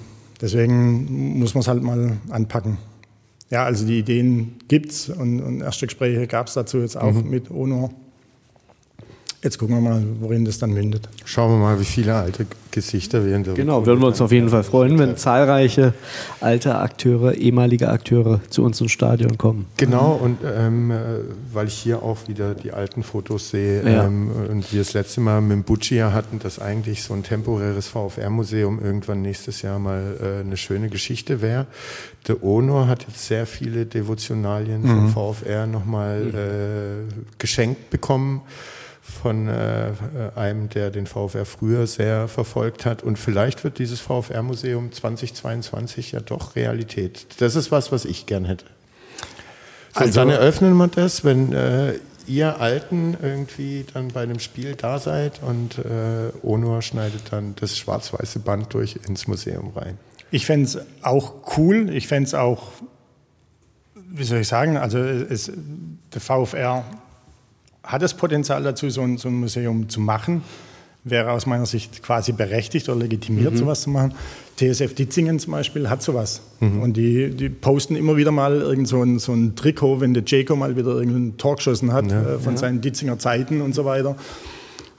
Ich finde es cool. Also mir gibt es was. Es gibt ja, sicherlich absolut. vielen Jungen nichts, aber ich finde es geil. Manchmal darf man auch Sachen nur für die Alten machen. Genau. So ist es. Wollen wir, wir haben eine ganz äh, nette Rubrik. Ja. Und Sebastian hat die äh, unabgesprochen modifiziert für heute, ja. äh, was auch völlig in Ordnung ist. Das heißt, ich ziehe meinen Namen jetzt heute nicht. Nein, Nein. Oliver okay. Waller ist heute okay. nicht dabei. Der sitzt uns zum Glück ja Puh. gegenüber. Also wir haben vier verschiedene Rubriken. Als erstes starten wir mit Vereinen aus Baden-Württemberg und der Region. Da sind natürlich auch viele ehemalige dabei, wo du selber gespielt hast und natürlich auch ein paar andere Vereine. Zehn Stück insgesamt, drei darfst du ziehen. Und Dann natürlich frei weg darüber erzählen, was dir zu diesen Vereinen einfällt. Und du siehst, äh, Sebastian bereitet die Lose oder die Zettel immer mit sehr viel Liebe, Akribie ja. und Leidenschaft vor. Selten so Versiegelte Umschläge. Ja. Und die Kanten liegen genau übereinander. Mehrfach ja. gefaltet, ja. ja. Wahnsinn. Also ist unter anderem dabei SV Berlichingen natürlich, Ludwigsburg, Michelbachwald. Und wir sind ganz gespannt. Sportunion Neckarsulm. Sun, Sun, wie man sie neulich, neuerdings nennt. Ja, ich, ich zucke immer wieder zusammen, wenn, wenn irgendwo ganz groß Sun steht, mhm. ähm, weil ich habe es noch nicht so richtig auf dem Schirm. Ähm, ich ziehe den Hut davor, was sie die letzten Jahre auf den Weg gebracht haben. Mhm. Ich sage mal so heimlich, still und leise eigentlich. Ich glaube, da hatte Marco Merz auch einen sehr, sehr großen Verdienst dran. Ähm, Thorsten Damm dann als Trainer sicherlich auch und ich wünsche dem, dem Marcel Busch natürlich auch äh, bald mal wieder viel Erfolg, ja, dass er mal eine, eine Andersrum-Serie mhm. startet, nämlich mit vielen Siegen. Mhm. Ähm, ansonsten, ich sage es mal, man möge es mir verzeihen, also die Neckarsulm im Speziellen mögen es mir verzeihen, aber ich vermisse so ein bisschen die Strahlkraft mhm. vom Verein. Also für mich halt eher ein Schwimm- und Handballverein oder Tischtennisverein und weniger ein Leistungsfußballverein, was man ja an den Zuschauerzahlen irgendwie auch sieht. Ja. Da hatte der VfR, ich glaube schon im mhm. irgendwie Kreisliga B äh, einen höheren Schnitt. Ähm, mhm. Und das ist es dann vielleicht, was da der letzte Punch, dass der fehlt und also ich ziehe absolut den Hut, was Sie da äh, im Handball machen. Ne? Das muss man klar sagen. Äh, toll, auch im Bereich Leichtathletik, wie du gesagt hast, und so Triathleten, äh, Schwimmer und so weiter. Ich meine, die schicken ja Olympioniken ja. irgendwie durch ja. die Welt so, ne? Ähm, das hatte VfR noch nicht geschafft. Aber für, den, für den Fußball stehen sie trotzdem noch nicht so. Sorry mhm. dafür. Aber trotzdem Oberliga, mhm. alles gut, gell? Ja, absolut. Ja. Bin mal gespannt, wie das dann wird. Ähm, angenommen, der VfR entwickelt sich weiterhin sportlich erfolgreich. Ähm, Ob es da dann Hauen und Stechen gibt oder wie das mhm. dann. Hältst wird. du denn das Ziel Regionalliga 2031 für realistisch? Um nochmal auf den VfR zurückzukommen. Ah, schwierig. Oder findest du es gut, dass man so ein Ziel ne, auf zehn Jahre voraus ja. ist, jetzt auch nicht total spinnert, ähm, dass man sowas aber artikuliert, einfach um zu zeigen, mhm. wir sind, wir stehen und wollen für Leistungsfußball stehen. Ja, das auf jeden Fall. Also Ziele muss man immer haben, ähm, habe ich auch immer formuliert als Trainer, als Spieler, was auch immer. Ähm, das jetzt an einer einzelnen Jahreszahl festzumachen, ich glaube, darum geht es gar nicht, sondern es geht mhm. mir wahrscheinlich mehr um den Horizont. So in den nächsten zehn Jahren wollen wir da irgendwo sein. Und ich glaube schon, dass es wichtig ist, um auch Sponsoren anzuziehen, um, um Spielern irgendwo klarzumachen, wo es hingehen soll, etc. Von dem her finde ich es gut. Ziele sind mhm. immer wichtig. Ja. ja, SC Michelbach-Wald habe ich als zweiten Verein gezogen. Ähm, war ein Verein, ich sage es mal so im Herbst meiner Fußballkarriere, haben auch Landesliga gespielt. Und war, ist das Odenwald? Nee, das nee, ist bei Öhringen. Ah, okay. Genau, und die haben damals auch höher gespielt wie Öhringen vergleichsweise. Hat mich ein Stück weit an, an Berlichingen wieder erinnert, mhm. weil da auch relativ enges Miteinander mit den Fans und so weiter, kleines Sportgelände, sehr eng gedrungen alles äh, war. Und auch da gibt es äh, richtig gute Freundschaften raus, die heute noch Bestand haben. Und ähm, ich gucke immer noch, was sie machen. Sind jetzt leider auch ein bisschen in der Versenkung verschwunden, mhm. Kreisliga A. Mhm. Ja, das ist gerade ein bisschen eine Baustelle, ich sag mal im, im Hohenlohischen, auch wenn es ein paar Landesligisten gibt, aber wenn du guckst, die krebsen alle echt leider hinten rum. Äh, Finde ich auch ein bisschen schade. Der Hohenloher Fußball könnte auch einen Booster vertragen, oder? Ja. Wie kriegt man das hin? Ähm, nicht mein Thema. Okay. Nächste Zettel. Wenn ich jetzt irgendwas sage, dann komme ich irgendwo rein. Ja, das will ich nicht. Obwohl Schwäbisch Hall natürlich gute Chancen hat, aufzusteigen. Die sind ja vorne mit dabei. Ja, das schon. Ja. Denen würde ich es aber wünschen. Aber die gehören ja nicht zur Hohenlohe, oder? Doch, Doch schon. Ja, ja. Das ist nicht so Kocher, Kochertal irgendwie und sehen sich. Ich, ich ah, Schwäbisch Hall liegt ja auch im Kocher. Ja, ja, eben. Hohenlohe, ja, Kochertal, Jagstal, ja, passt schon. Passt, okay. Ja.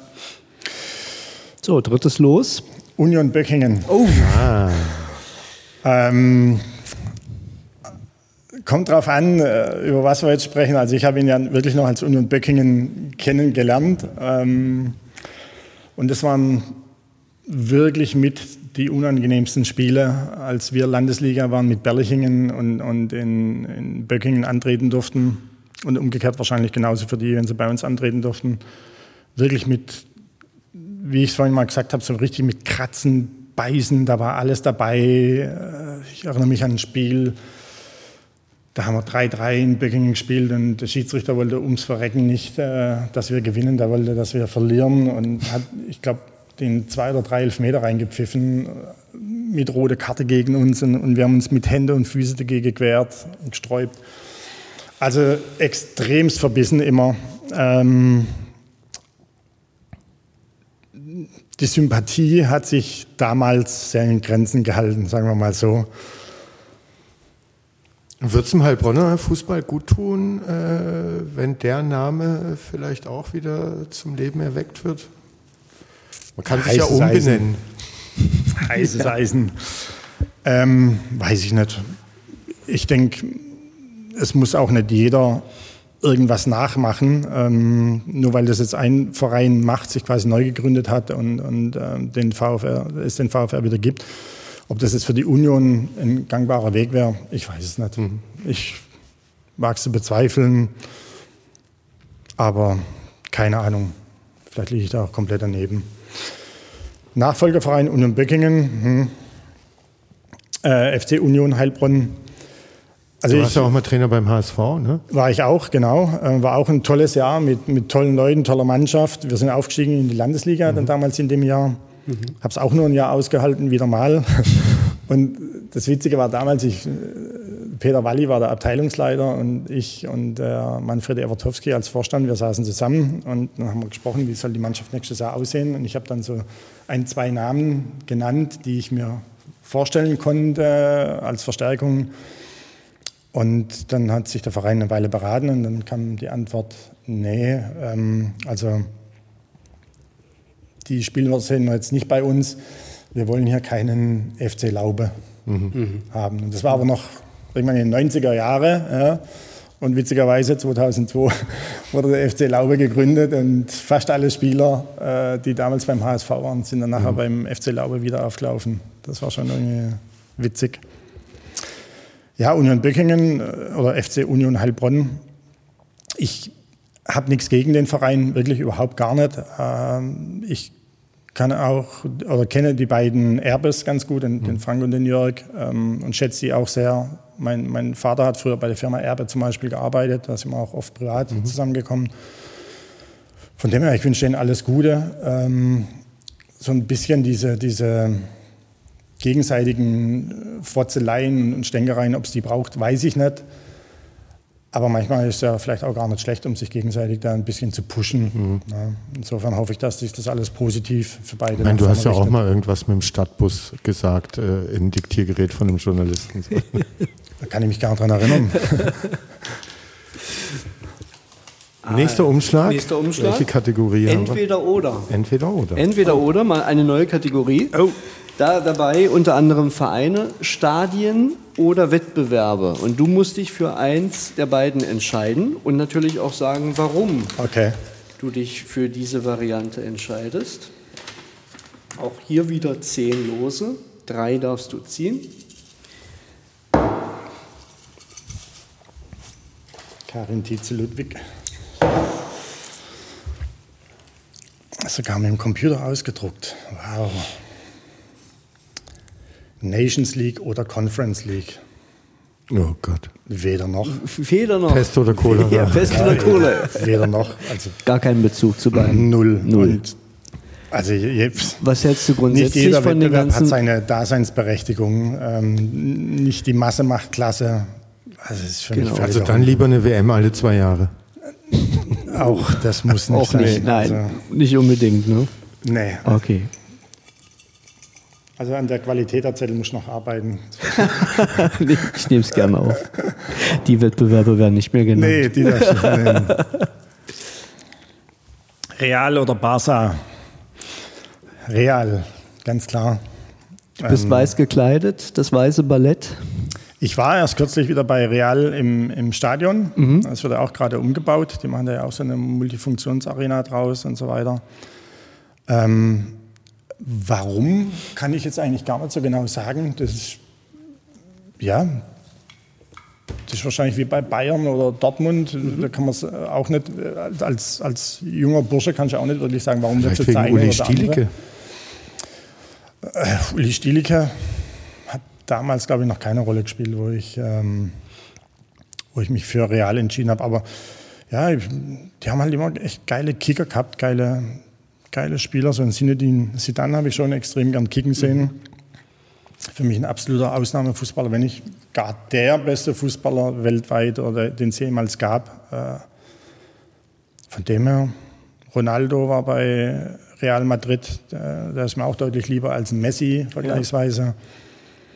Ja. ja. Der, der, Original Ronaldo war auch bei Real. Genau. Auch. Ja. Ja, die, witzigerweise, ja, genau, das, das ist vielleicht auch was. Äh, die habe ich tatsächlich auch mal getroffen, die Mannschaft. Ähm, und zwar haben wir damals ein Spiel angeguckt, Real gegen Bayern München. Ähm, da haben sie Champions League Viertelfinale gespielt in, in Madrid. Und wir sind da hingeflogen. Ein guter Freund von mir, der Gerd Rüdenauer, auch ein Gruß von mir hier an den Gerd, der hat Karten besorgt. Und wir sind dann nach Madrid geflogen, hatten keine Ahnung, wie wir an die Karten rankommen, haben uns dann mit dem Gerd getroffen, sind in ein Hotel gegangen, der, das angegeben war als, als Treffpunkt. Und das hat sich dann herausgestellt, dass das das Mannschaftshotel von Real Madrid war. Kamerateams vorne dran, viele hunderte Fans, die da vor dem Hotel standen. Wir dachten, oh, Gescheite, wie sollen wir jetzt an die Karten kommen? Da kommen wir ja gar nicht rein. Conforcé an, an die mhm. Türe vorne. Ja gut, irgendwie müssen wir es probieren. Dann sind wir in das Hotel hingegangen, der Conforcé hat uns die Türe aufgemacht, wir sind rein und drin saßen sie dann, ein Figo, ein Ronaldo, Elguera, haben mit ihren Freunden Kaffee getrunken und irgendwie aus dem Dunstkreis eines Spielers war dann ähm, einer, der uns die Karten quasi vertickt hat. Und dann sind wir in das Stadion gegangen, waren natürlich erstmal erschlagen von dem Event, wollten dann das Bayern Hotel noch aufsuchen. Ähm, da war dann niemand unten gesessen, außer Roy Mackay damals, der, der hat tatsächlich mit ein paar Kaffee getrunken unten. Aber ansonsten hast du keinen Bayern-Spieler gesehen. Franz Beckenbauer ist da rumgetigert und so weiter noch. Und abends das Spiel angeguckt. Wir waren, also es war schon über unsere Gebühr. Wir waren schon mega happy, die alle gesehen zu haben und so weiter. Und dann auch noch das Spiel erlebt. Und sind danach dann in, in so eine Bar, die uns, der Typ, der uns die Karten vertickt hat, mhm. Noch gegangen, haben da was gegessen und getrunken. Und morgens um halb drei oder irgendwie sowas, ich stehe an der Theke, nehme gerade ein Bier und drehe mich rum. Auf einmal läuft David Beckham an mir vorbei. Ich so, äh, bin ich jetzt im falschen Film? Was passiert hier jetzt gerade? Und dann kamen wirklich so alle paar Minuten kamen ein Spieler von Real Madrid rein und lief da bei uns an der Theke vorbei und hatten dann hinten so einen abgesonderten Bereich und haben dann da den, den Sieg gegen Bayern, 1-0 ging es irgendwie aus, gefeiert. Ja. Und dann war das natürlich sensationell. Ja. Das war dann ein Riesenerlebnis und spätestens da war es dann unverrückbar und ganz klar, es ist Real Madrid und kein Barcelona. Okay, sehr gut. Keine gute Idee, habe ich mal gemacht, ist eine Stadionführung bei Real Madrid im Atletico-Trikot. Nein. Uh. Unverständlich. Aber du hast die Tour überstanden. Ja, ja, aber äh, böse Blicke ja. gab es da. Maracana oder Wembley? Oh. Äh, auch schwierig. Kann ich jetzt ad hoc gar keine Antwort geben. Ähm, ich glaube, die haben beide ein Stück weit ihren Charme verloren, mhm. den sie mal hatten. Da hätten sie mich eigentlich mehr gereizt, beide. Ähm, Wo hättest du lieber gespielt? Gespielt wahrscheinlich lieber in Wembley weil da bist du als Deutscher wahrscheinlich extrem verhasst. Ja, und sowas hat, hat mich immer aufgegeilt. Ja. Und ich finde es auch immer noch heute grandios, dass äh, Didi Hammann das letzte Tor geschossen mhm. hat. Mhm. Ja, ja, ja. Aus 30 Metern Aus, irgendwie so halb durch die Hosenträger. Ne? Ja. Da hat kein Stengo verlängert bei dem. Bei, da hat kein Stengo gebraucht. Ja. So, dann kommen wir zur nächsten Kategorie. Fußballer von gestern und von heute also ehemalige aus deiner Zeit, eventuell auch Vorbilder und natürlich aktuelle von heute. Dankeschön. Genau. Dann darfst du nochmal schütteln. Gut durchmischen und das erste ziehen. Jetzt bin ich ja mal gespannt, was ihr da für Namen drin habt. Jürgen Klinsmann. Ja, Jürgen Klinsmann hm. war sehr viel in Ollenhausen früher, mhm.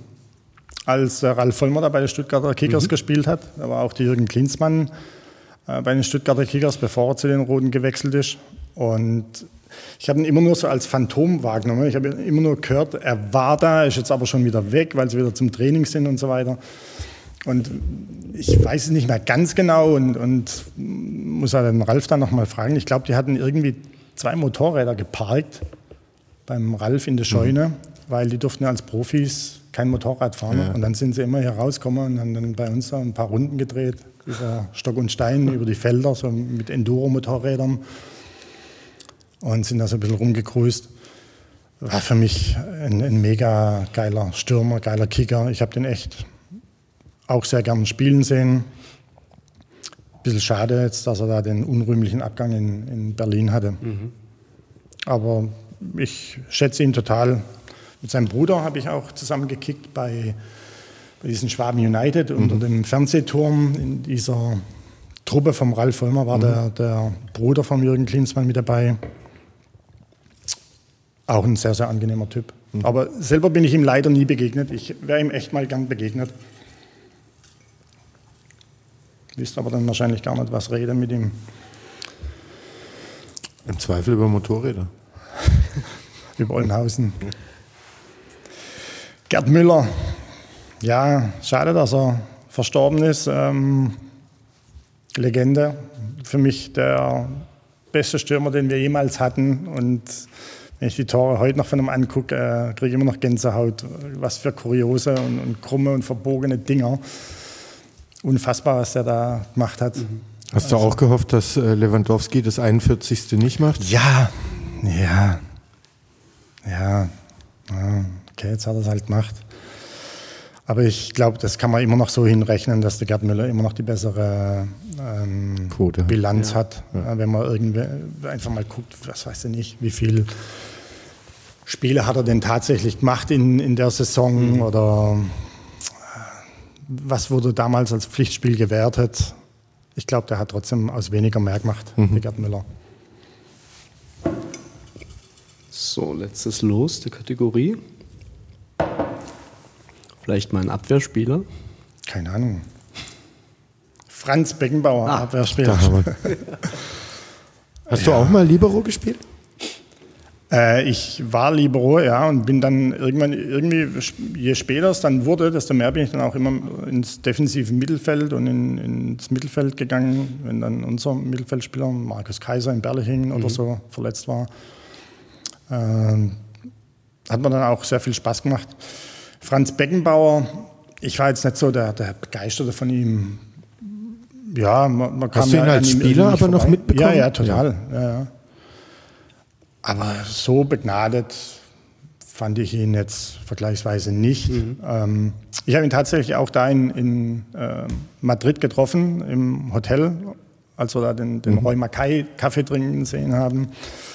Bin dann irgendwann auf die Toilette gegangen, steht drin. Und dann kam tatsächlich der Franz Beckenbauer rein und hat den kleinen Kaiser rausgeholt Du hast mit Franz Beckenbauer gepinkelt. Ich habe mit dem gestrullert, ja. ja. Kann auch nicht jeder äh, genau. von sich sagen. Aber was ich gehört habe, aber das äh, kommt vielleicht auf so eine Toilette dann nicht zum Tragen, dass der Franz Beckenbauer, ähnlich wie du es von Thomas Berthold erzählt hast, halt alle Menschen gleich und gleich freundlich äh, und nicht von oben herab behandelt hat. Ähm, wo teilweise Leute aus seiner Entourage oder so äh, ganz andere Seiten aufgezogen haben. Ähm, also ist das vielleicht schon, je höher du kommst, äh, wirst du da auch souveräner und empathischer. Aber das ist tatsächlich was, was ich vom Beckenbauer gehört habe. Also auch da war tatsächlich dann so ein kleiner Smalltalk dann beim Händewaschen und so weiter. Ich weiß nicht mehr was, aber ich kann nur sagen, auch da war er nicht irgendwie mit erhobener mhm. Nase oder sonst irgendwas. Und äh, findest du, äh, dass ihm Unrecht getan wurde, äh, jetzt so im Nachhinein äh, WM Deutschland 2.6 und wie die dann tatsächlich nach Deutschland kam. Ähm, Weil am Ende hättest du wahrscheinlich, egal wo sie hingekommen wäre, so einen Koffer irgendwie über den Tisch schieben müssen. Ob es jetzt ein Deutscher macht oder dann ein Südafrikaner war, glaube ich, der größte Konkurrent ja, damals genau, auch. Ja. Ähm, ist dann der FIFA egal? Ja, ich finde ähm, tatsächlich, dass, dass das absolut überbewertet ist. Und wenn du für diese paar Millionen tatsächlich die WM nach Deutschland geholt hast, also ich kann nur sagen, wie ich es erlebt habe 2006, für mich war es ein grandioses Fest. Ja. Mhm. Ich durfte in, in, in ähm, Berlin mit dabei sein zum Beispiel, du erinnerst dich, habe ich von dir mal, mhm. also bei Elf Freunde war es noch das Bild angefordert in Originalausdruck. Ja. Ähm, da tut man ihm schon Unrecht. Also klar, dass es Unrecht war, das sind, sind wir uns, glaube ich, alle bewusst. Aber alles mit Maß und Zielen. Ich glaube, da schießt man etwas übers Ziel hinaus, um den jetzt mit aller Macht da irgendwie ähm, zu verdonnern. Letzten Endes, ich glaube, billiger kann ich eine WM gar nicht kriegen. Mhm. Und wir haben alle davon profitiert.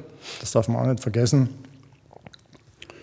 Ja, ich glaube, er ist daran ein Stück weit mitgebrochen. Mhm. Ähm, und sicherlich auch an dem Tod von seinem Sohnemann. Das ja. macht ihm zu schaffen. Und ich habe jetzt erst kürzlich wieder von Bekannten gehört, die ihn irgendwie kennen und, und öfters mal getroffen haben, dass er da echt drunter leidet, sehr mhm. drunter leidet.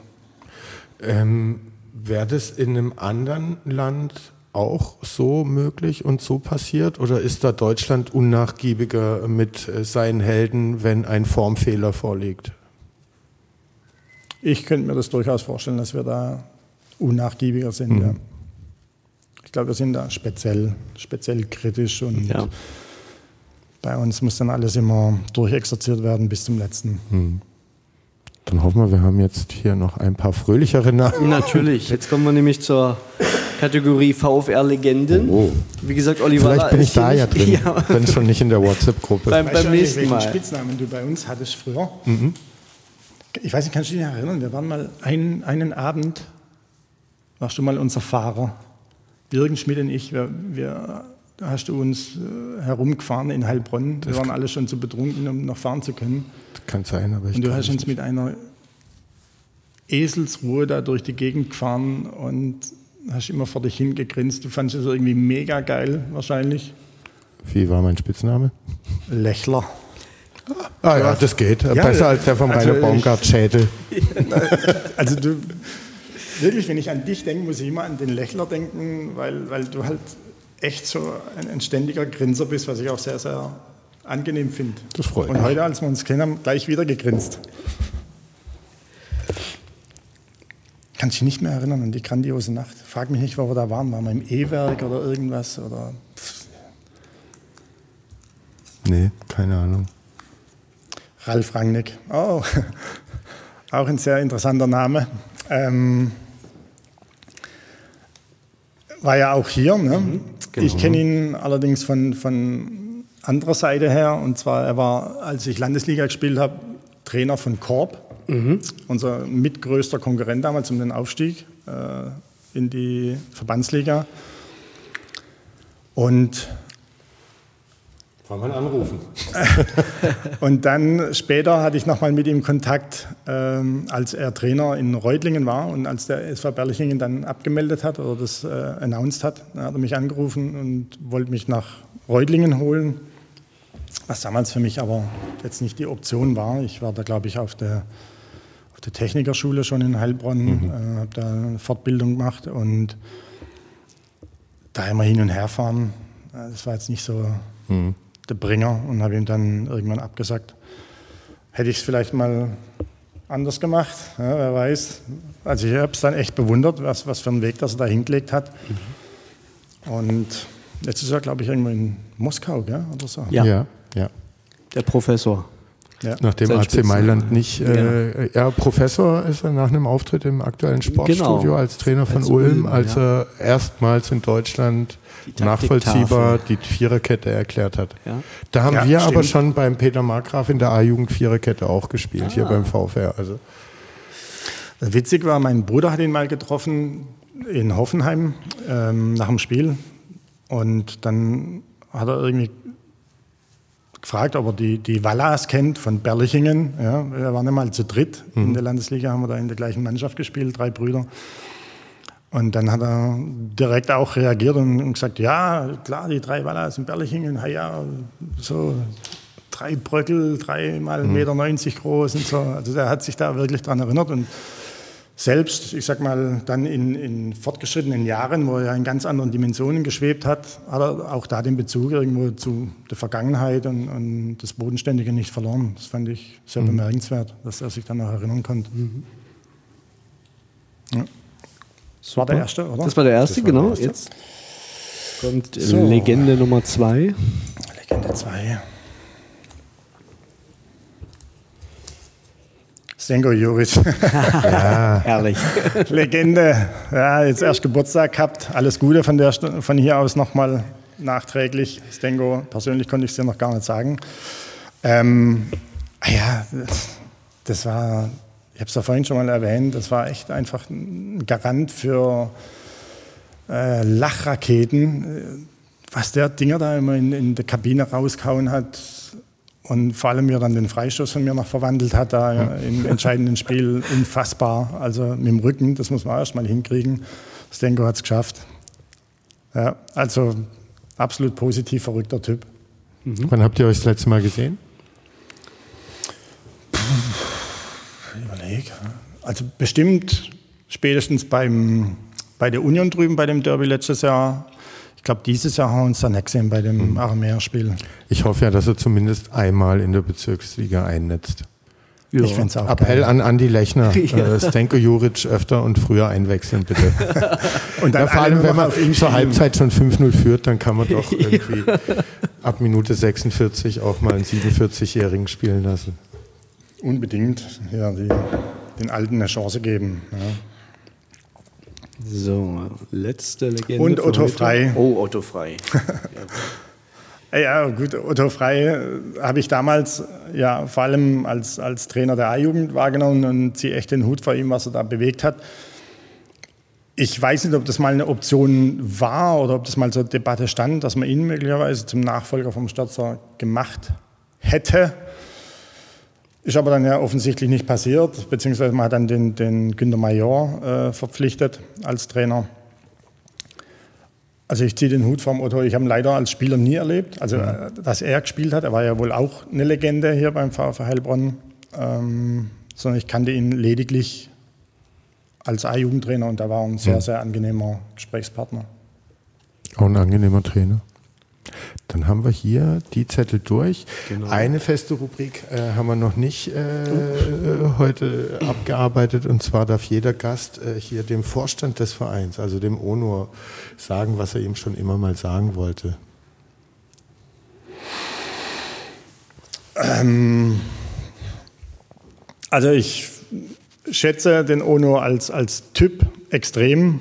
Ähm, habe auch mit ihm viele coole Stories erlebt. Das ist das eine. Ich weiß gar nicht, ob ich ihm da jetzt ein bisschen Unrecht tue, wenn ich da mal so eine Anekdote erzähle. Ähm, Immer raus damit.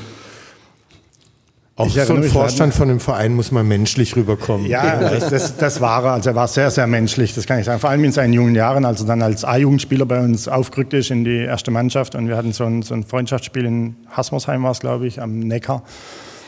Und wir sitzen alle schon in der Kabine und der Einzige, der fehlt, ist der Onur. Ja, und dann Trainer guckt schon die ganze Zeit auf die Uhr und schon nervt und so weiter. Und irgendwann reißt jemand die Tür auf, in der Tür, komplett aufgelöst und sagt, sorry Trainer, ich habe das Auto kaputt gefahren.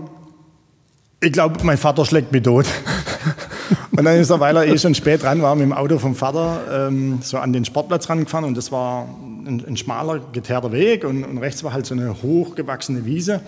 Und der Owner denkt, weil ich jetzt als letzter komme, jetzt nehme ich halt die Wiese und park da und fährt in diese hohe Wiese rein und da waren leider Holzstickel drin. Mhm. Das heißt, er hat sich einmal komplett den Unterboden aufgerissen vom ah. Motor und Ölwanne und was, frag mich nicht, was da alles kaputt war. Jedenfalls der Unter war komplett aufgelöst. Und ich stehe in der Tür und, und war den Tränen nahe ja, und, und entschuldigt sich aber erstmal, dass er zu spät kommt. Das war irgendwie typisch für ihn. Wie ja. hat der Trainer reagiert? Ich, das weiß ich gar nicht mehr. Ich, ich habe mich echt weggeschmissen, erstmal vor Lachen, ja, weil wie kann man in dem Moment dann an, ans zu spät kommen denken? Ähm, naja, jedenfalls hat man dann ihm da irgendwie geholfen, wahrscheinlich, dass er offensichtlich doch noch überleben konnte und dann so einen, so einen tollen Weg beschreiten konnte. Ähm, ja, ohne was sagen ist echt schwierig. Ich glaube, er macht einfach vieles richtig und so viele Tipps äh, von jedem Schlauen oder vermeintlich Schlauen, ich weiß gar nicht, ob die so wirklich weiterhelfen.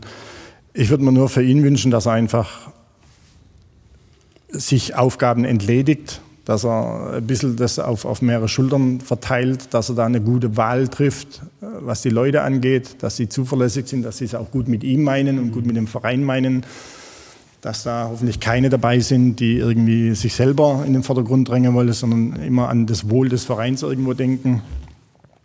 Da wünsche ich ihm einfach ein gutes Händchen mhm. in der Auswahl.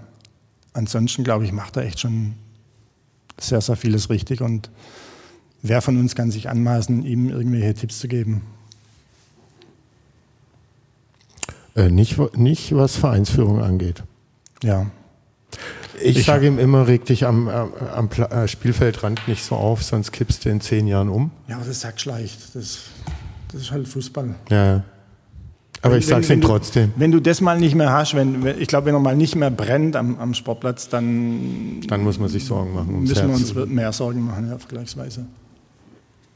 Sebastian, hast du noch eine Frage an Olli? Ja, natürlich. Oh. Und zwar, Hinrunde ist ja jetzt bald zu Ende. 14 Spiele, 14 Siege. Schafft der VfR die Hinrunde punktverlustfrei zu überstehen? Drei ich, Spiele haben wir noch auf. Ich drücke die Daumen, ja. ja? Ich glaube, das ist möglich, ohne jetzt äh, da irgendwie despektierlich sein zu wollen mhm. gegenüber den Gegnern ich glaube, da können sie sich zusammenraufen und, und jetzt noch vollends durchziehen. Mhm. Und siehst du Gefahr darin, dass es mit dem Aufstieg in dieser Saison nicht klappt? Die Gefahr gibt es immer. Sei es, dass nochmal Corona irgendwie mega zuschlägt oder sonst irgendwas. Äh, ist ja unberechenbarer denn je. Und ja, klar, wenn die, wenn die jetzt warum auch immer eine, eine schlechte Serie spielen sollten und, und krumme Ebene plötzlich durchzieht, ähm, hört man ja auch, dass sie sich irgendwie nochmal verstärken wollen. Ich glaube, das erste Spieltag nach der Rückrunde Richtig, ist genau. gleich, ja. gleich hier im Frankenstadion. Ja. Und da ist alles drin und ich denke, das wird entscheidend sein, wie kommst du wieder aus den Startlöchern mhm. in, nach der Winterpause. Ja, ansonsten glaube ich schon, dass es was werden kann, aber hey, das ist halt kein Planspiel. Das ist Fußball. Die Wahrheit liegt auf dem Platz. Letztendlich muss die Mannschaft umsetzen und wenn die sich einig ist und die genau wissen, was sie wollen, so wie wir es damals wussten, wirklich, wir, wir haben nie gezweifelt, dass da irgendwas verrutschen könnte, auch wenn ein Rückschlag kam, dann werden die das machen. Mhm. Aber ich glaube, so wirken sie auch auf mich. Und äh, das Definitiv. ist tatsächlich was, ich habe das auch im Fußball erlebt, auch hier beim VfR in der A-Jugend mit dem Tobias Schwarz wir irgendwann, als dann äh, die Runde rum war und der DFB-Pokal anstand, ähm, und dann haben wir gegen Pfullendorf, glaube gerade noch so, sind wir eine Runde mhm. weitergekommen. Und danach haben der Tobias und ich gewusst, dass wir das Ding holen und uns keiner mehr schlägt.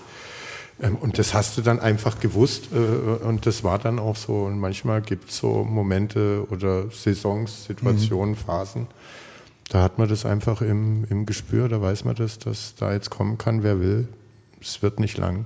Auch wenn du mal hinten liegst oder so, dann ja, hast du ja. trotzdem diese innere Überzeugung und Stärke. Das biegen wir um, das machen wir. In diesem Sinne, äh, die besten Wünsche an die Mannschaft vom VfR. Ja, alles Gute.